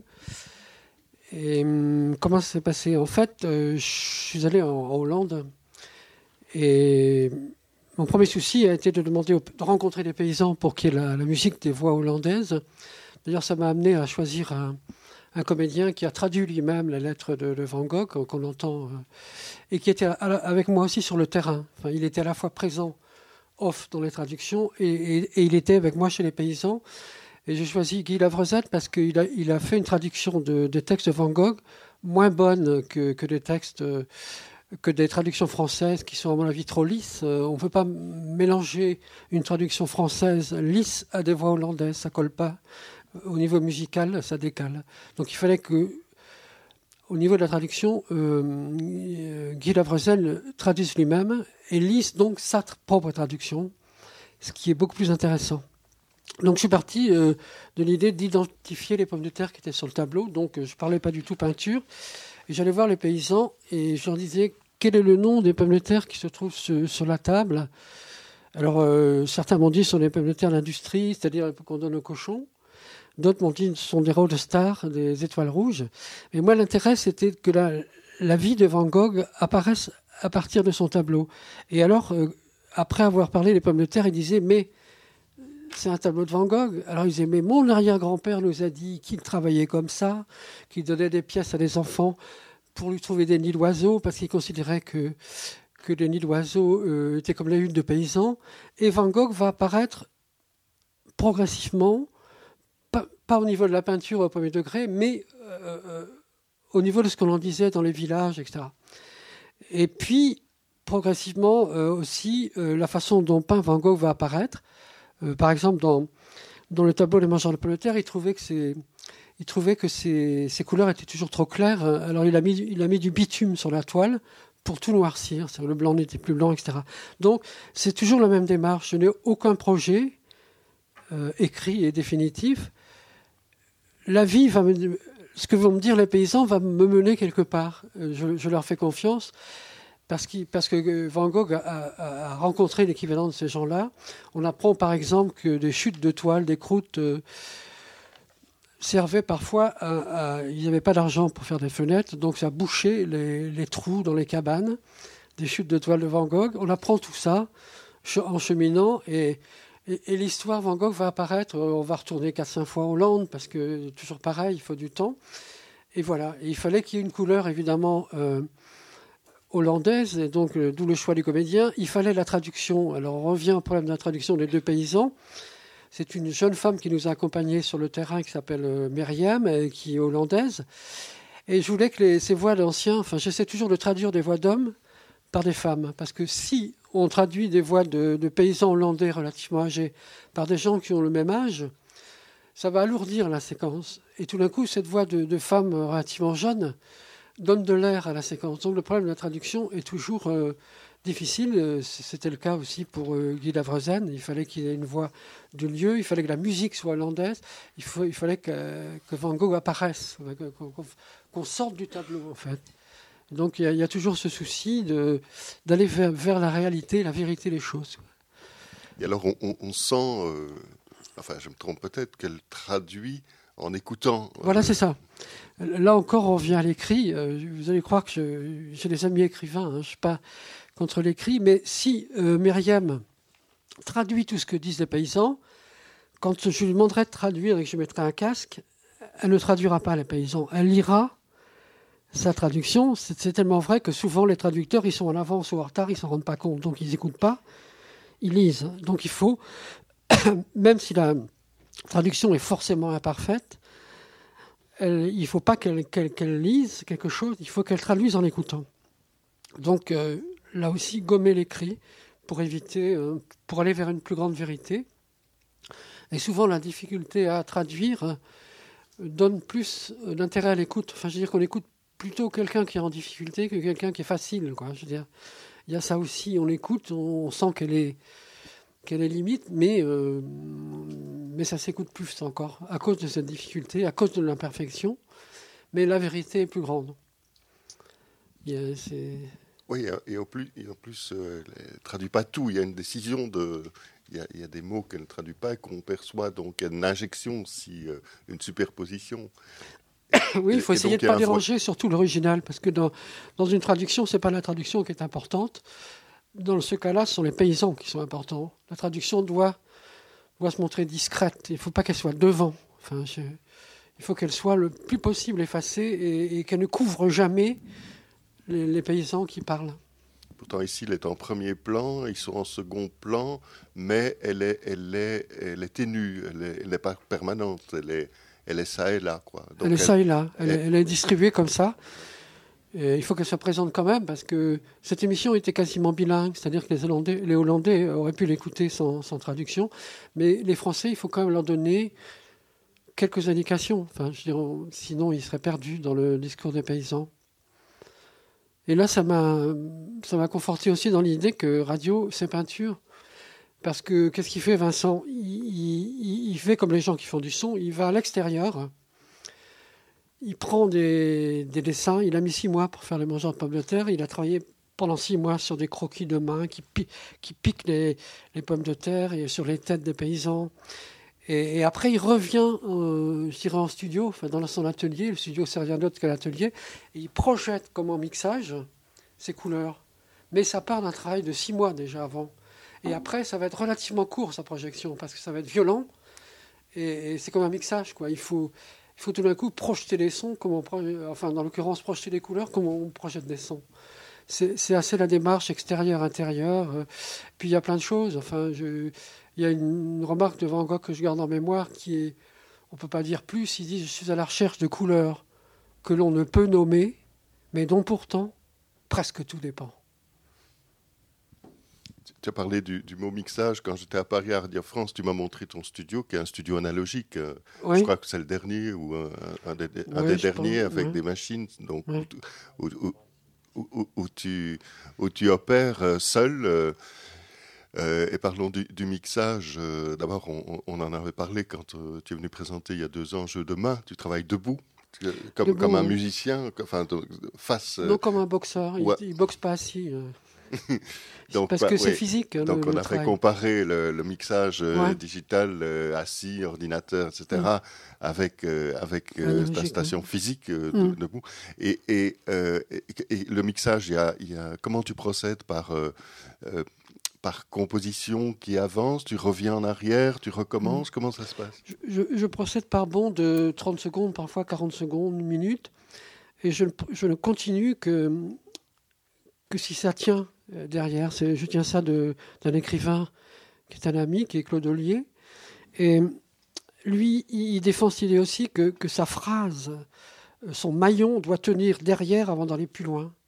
Il faut que ça tienne euh, comme des chaînes, comme des maillons. Il faut donc que le mixage précédent soit valable et définitif avant d'aller plus loin, parce que si on va plus loin avec cette idée qu'il faut revenir, c'est très dommageable dans la tête. Que c'est- Il faut que le maillon d'avant tienne avant de faire l'autre.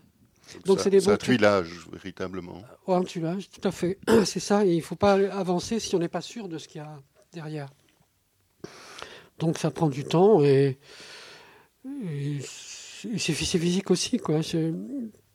Comme la peinture, hein, je pense que cette peinture-là était très physique. Il fallait. c'est un, un combat, quoi. c'est une lutte et, et on sort de. Enfin, je trouve que c'est très fatigant. Enfin, le mixage, c'est épuisant quand même.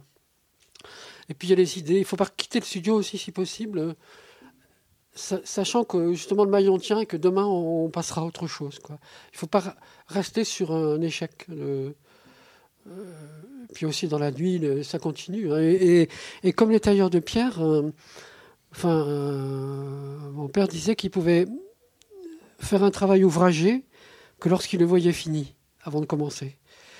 Évidemment, ça ne va pas se passer tout à fait comme ça, mais il ne peut attaquer son travail difficile que s'il le voit terminé. Un mixage, c'est pareil. Un mixage, il y a des rouages, des choses qui tournent dans la tête. Et quand on l'entend fini, on peut commencer. Évidemment, là aussi, la matière, une fois de plus, dira, parce qu'on l'entend sur l'idéal, et puis on s'aperçoit que l'idéal, euh, ça n'existe pas, et qu'il faut fonctionner avec des manques et, des faiblesses. Hein. Je...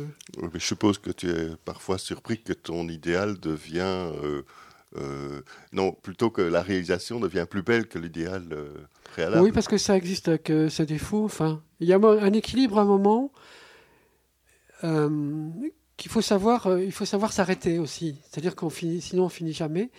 Et moi, je pense qu'une séquence existe, commence à exister quand il y a pas de point de retour possible. C'est-à-dire que si on devait refaire, on n'aurait plus de plaisir. Donc il faut, on ne peut pas refaire constamment, il n'y aurait plus de plaisir, etc.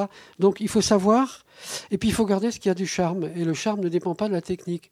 Il y a des versions techniques qui sont carrées, euh, comme on dit, euh, euh, il n'y a pas un bout qui dépasse, elles n'ont pas de charme. Et tout d'un coup, un glissement, un dérapage va donner à entendre quelque chose qu'on n'imaginait pas. Et c'est évidemment le charme qu'il faut garder. Mais ça, on n'est pas maître du jeu non plus. Ça dépend de plein de choses. Enfin, et, si je travaille en analogique, c'est parce que je travaille donc sur des gestes. Et, le numérique me, fait peur parce qu'il euh, y a une programmation qui fait qu'un mixage, si on le reprend, ça va être le même. C'est tellement programmé au millième de seconde qu'on va retrouver les mêmes repères. Alors que la main n'a jamais le, même. Euh, le, même jeu. Il y aura un décalage euh, forcément, et donc on n'aura jamais la, même version. Et c'est pour ça que je ne fais pas trop confiance aux programmations de mixage. On remonte et on relance tout, quoi. Alors que là, c'est vraiment manuel. Hein. C'est pour ça que j'ai fait un travail sur la disparition du toucher. J'ai rencontré des typos au monde qui m'ont dit la même chose, que, que pour eux, euh, ben, ils sont devenus des. Ils sont devant une machine des programmateurs, quoi. Ils sont devenus des programmateurs. Euh, Claude Ollier, ami écrivain, ne veut pas de traitement de texte parce qu'il défend l'idée que la rature fait partie de l'écriture. Pour lui, s'il n'y a pas rature, il n'y a pas écriture. Donc, euh, il y a des gens qui défendent ça. Euh, Pierre Zekeli, que j'ai rencontré un peu, sculpteur, pour lui, son grand maître, c'est l'érosion. Il rajoute que s'il en garde un petit bout, c'est pour vivre, mais que logiquement, il devrait aller jusqu'à l'effacement total comme l'érosion. Euh, donc ce sont des gens qui ont une certaine idée du travail, enfin, qui, que maintenant on a tendance à considérer, moi je passe pour un dinosaure, hein, les gens qui voient les magnétos sur lesquels je travaille ne comprennent pas trop, quoi. Parce qu'ils datent, bah, j'ai eu l'occasion de faire des, mixages avec Richard et qui a connu ce magnéto. Et donc je suis en train de préparer l'après-bande, c'est-à-dire que je mets, je, mets de côté quelques bandes magnétiques parce qu'elles risquent de disparaître. Je mets de côté quelques scotch pour pouvoir continuer à travailler euh, chez moi dans un dôme espace, une boule en bois qui tourne, où j'ai mis déjà six magnétos et pour essayer de continuer, de prolonger. Parce que la bande magnétique risque de disparaître. Quand ils ne gagneront pas d'argent en fabriquant la bande magnétique, ils n'en feront plus. Donc, euh, je trouve, moi, je suis pas contre le numérique en tant que tel, je suis contre le tout numérique parce qu'il n'y a pas eu de, ça s'est pas passé de façon démocratique. On n'a pas demandé l'avis aux gens qui pratiquent. S'il y a les gens qui sont, la nouvelle génération, ne que faire de ce que je dis parce qu'elles n'ont jamais vu un agra. Donc, euh, elles vont travailler en numérique, mais euh, on aurait dû pouvoir avoir le choix. Ne pas imposer, c'est comme si on disait à un peintre à partir d'aujourd'hui, plus de pinceau. Je pense que c'est au créateur de décider de ces outils et pas à l'industrie mais ça ne s'est pas passé de façon démocratique. Euh, on nous impose des outils qu'on n'a pas demandé. Pour des raisons évidentes, le commerce, l'argent, tout ça, enfin tout ce qu'il y a derrière. Ils n'ont que faire de, du créateur. Donc si j'ai bien compris, c'est vous qui êtes aux commandes, vous n'avez pas un technicien à qui vous donnez des... Bah oui, je suis tout seul, mais j'ai plus travaillé pour les autres que pour moi. C'est-à-dire que le, travail en commun dans un studio, euh, bon, j'ai fait une émission, un atelier avec Richard. Euh, dans, dans, un studio, quand il y a quatre personnes, il y a quatre avis différents. Ce qui est logique. Ce qui fait que l'idée du travail va prendre une direction moyenne. Hein. Il n'y aura pas de folie. Euh, parce que, et votre décision de mixage est prise, est jugée tout de suite. Certains vont dire, bon, je ne ferai pas comme ça, et ils ont raison aussi. Et quand on est tout seul, on peut se perdre. C'est-à-dire qu'il n'y a pas quelqu'un pour dire euh, ça c'est pas bien, etc. Et on peut se perdre. C'est intéressant, quoi, euh, de pouvoir euh, dépasser des limites. Et puis en commun, il y a quand même l'obligation de finir à 18 à 20 heures si le studio est à 20 heures. Quand on travaille tout seul, il n'y a, plus de limite de temps non plus. On finit quand on est fatigué. Euh, il y a tout ça qui est en, jeu. Cela dit, je ne suis pas non plus en train de critiquer le travail au quotidien. Mais euh, je pense que bah, un peintre est tout seul. il, y a des, peintures qui sont faites en groupe, mais en général, un peintre est tout seul, un écrivain est tout seul, un sculpteur est tout seul. Euh, je pense que ça, c'est un peu comme euh, quand on navigue. il y a, bon, parlé, il navigue en équipage, mais il navigue aussi en solitaire. Et, je pense qu'il y a plus de folie quoi, en solitaire. On, peut se perdre. en groupe, jamais, parce qu'il y a le raisonnable qui apparaît. Ça ne veut pas dire que le travail n'est pas bon, mais il reste, euh, il reste raisonnable, hein, je dirais. Et, c'est bien de, se confronter aux deux, parce qu'il faut aussi sortir de la solitude, hein, sinon on risque de s'enfermer. Donc il faut aller faire du travail avec les autres, et puis de temps en temps s'isoler pour, euh, pour travailler à son idée. Voilà. Enfin, et quand vous travaillez avec d'autres gens, ça passe par des grands moments de discussion. Euh, enfin, comment est-ce que vous collaborez? Oui, ça se passe bien. Hein. Quand on faisait le en coin, bon, avec Mermet, euh, bah, on est quatre. Hein. Il, y a, un producteur, un assistant, un preneur de son et un opérateur. Et ça discute, quoi. C'est normal. Euh, comme ce sont des travaux qui sont toujours sur la sensibilité, ça crée des, conflits inévitablement. De, là peut naître des, choses d'ailleurs. Mais euh, souvent, y a, en studio, ça ne se passe pas bien, quoi. Ça, ça bouscule. Et puis, mais, mais j'ai autant de plaisir. Bon, j'ai fait euh, rayon coin sur euh, Inter, l'atelier de création sur culture. Les autres aussi vous donnent des idées. Hein. Je veux dire, je suis pas en train de. Mais euh, je pense que pour une création, enfin, il vaut mieux être tout seul. Enfin, là encore, je parle. C'est mon point de vue. Hein. Juste pour rester un peu dans la technique, on a parlé de technique de montage, technique de mixage, pour voir si on pouvait parler un peu de technique de prise de son, notamment un peu la manière dont vous, preniez le son par rapport au système que vous utilisiez, à la stéréo, aux techniques, à la modulation, et puis pour euh, un peu dans les évolutions de technique par rapport euh, au son multicanal, parce qu'à l'opposé du studio analogique, je crois qu'à Radio France, il y a un studio multicanal qui, qui, qui vient de se construire. Et qu'est-ce que ça, selon vous, enfin, quel est votre, votre avis quoi, sur ce sujet Donc dans un premier temps, je, pratique en stéréo. Enfin, je fais comme pour à nouveau comparer à la peinture, je fais une toile de fond. Par exemple, euh, l'arrivée chez les paysans euh, Van Gogh, je prends en stéréo leurs mouvements par rapport aux pommes de terre qui sont sur le, fourneau. C'est ce que j'appelle le son action, je dirais.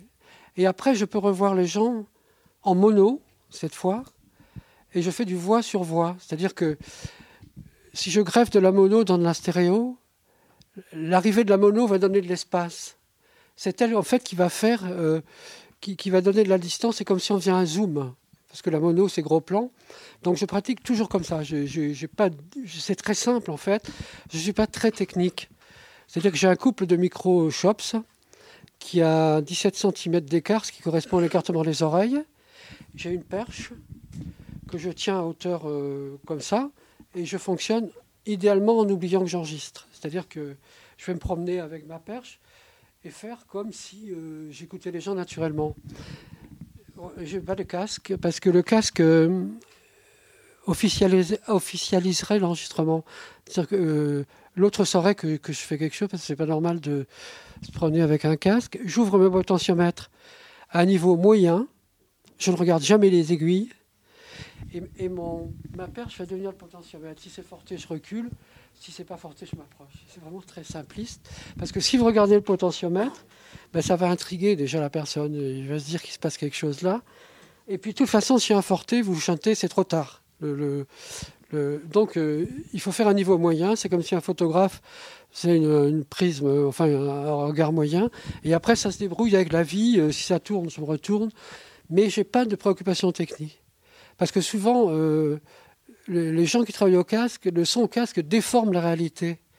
Parce qu'il correspond, il n'est pas exact par rapport à ce qui se passe. Et alors que euh, après, quand on réécoute, on s'aperçoit que l'intérêt qu'on pensait être là, non, il est là-bas, parce qu'on n'y a pas pensé à l'instant, etc. Donc j'ai une technique très simple. La seule chose, c'est d'être très présent physiquement. Quoi. Avec l'angoisse toujours à l'extérieur du vent, j'ai un parapluie de berger, qui, est le, meilleur anti-vent que je connaisse. Ça intrigue des gens quand il fait beau et qu'il y a du vent, mais en plus, ça me permet d'envelopper physiquement quelqu'un. C'est-à-dire que si je veux m'approcher, je l'enveloppe sous le parapluie et je le ramasse. donc c'est tout un jeu physique, mais pas technique. Parce qu'une fois de plus, je ne crois pas que la technique puisse. L'essentiel n'est pas là. Euh, c'est après que ça commence. C'est-à-dire, il vaut mieux avoir un, son correct et un, bon appareil, mais c'est le montage qui va définir l'approche de, l'œuvre et, le mixage. Mais, mais, dans un premier stade, on a enregistré, rien n'est réellement commencé encore. Euh, c'est comme si on passait en direct en ce moment, sur une antenne, plus de gens nous entendraient. Mais la radio ne serait pas commencée pour autant. On nous filmerait, on nous verrait en plus, mais ce ne serait pas forcément. Il faut toujours retravailler les sons. Un son qu'on enregistre, il faut le retravailler, sinon il n'existe pas. Euh, Van Gogh disait aussi euh, si tu photographies un homme qui bêche, il bêche pas. Et si on enregistre un homme qui bêche, il bêche pas. Ça veut dire qu'il va falloir retravailler, il va falloir le faire bêcher, quoi. Parce que le son ne va pas donner tout de suite cette impression. Ça suppose qu'il y a un. Euh, Van Gogh disait aussi il faut exagérer le trait pour communiquer.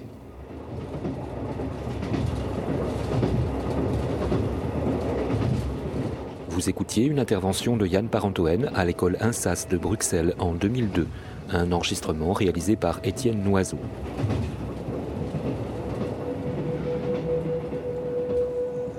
L'art de l'écoute. Tendez l'oreille. On clôture ainsi notre émission dédiée à Yann Parentoen sur ses larges extraits. Pour les auditeurs qui souhaitent approfondir cette rencontre, l'ouvrage Yann Parentoen, l'art de la radio est disponible aux éditions Phonurgia Il contient le film Au fil du son de Pilar Arcila et Questionnaire pour l'Esconil, l'émission qui valut à Parentoen le prix Italia en 1980. Retrouvez également de belles pièces sur CD aux éditions phonographiques Oui Dire. Les archives de la programmation de 2007 au fil du son Hommage à Yann Parentoen sont à retrouver en intégralité sur le site de Radio Grenouille. Toutes les émissions de l'art de l'écoute sont sur le même site et les plateformes de diffusion en ligne. Merci d'avoir partagé ce moment en notre compagnie. À bientôt. Mais l'espace se définit de lui-même parce que, par exemple, Lulu, ça a été rythmé par la, traversée des radiales euh, qui dure entre 52 et 54 secondes. Donc, euh, très naturellement, le rythme de l'émission s'est imposé comme ça. L'espace apparaît très naturellement. Il n'y a pas de recherche spéciale. Et là aussi, je me suis rendu compte euh, chez les femmes de ménage qu'il y avait une éducation sociale. Parce que les femmes de ménage traînent les pas. Mais j'ai mis du temps à me rendre compte. Elles font ça. Et tout ce qui est hiérarchie fait ça. Comme quoi le son, c'est une information. Et j'ai mis, euh, c'était la dixième écoute, j'ai dit, mais parce que les femmes ménage ont un fardeau et traînent un sac en général, alors que les petits chefs, ils ont des clés, comme dans les prisons.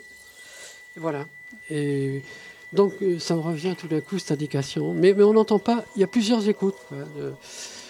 dans, un premier temps, on est content qu'il y ait quelque chose sur la bande, déjà.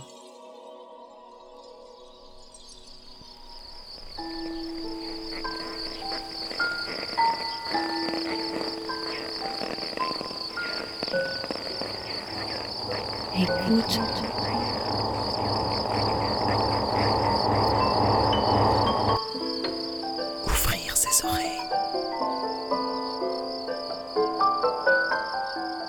Des bruits, du son. L'art de l'écoute. L'art de l'écoute. Tendez l'oreille. L'art de l'écoute. L'art de l'écoute. Le créneau dédié aux explorations sonores. Explorations sonores. Le créneau dédié aux explorations sonores. Dans l'univers des sons. Une soirée à l'écoute. Des sons.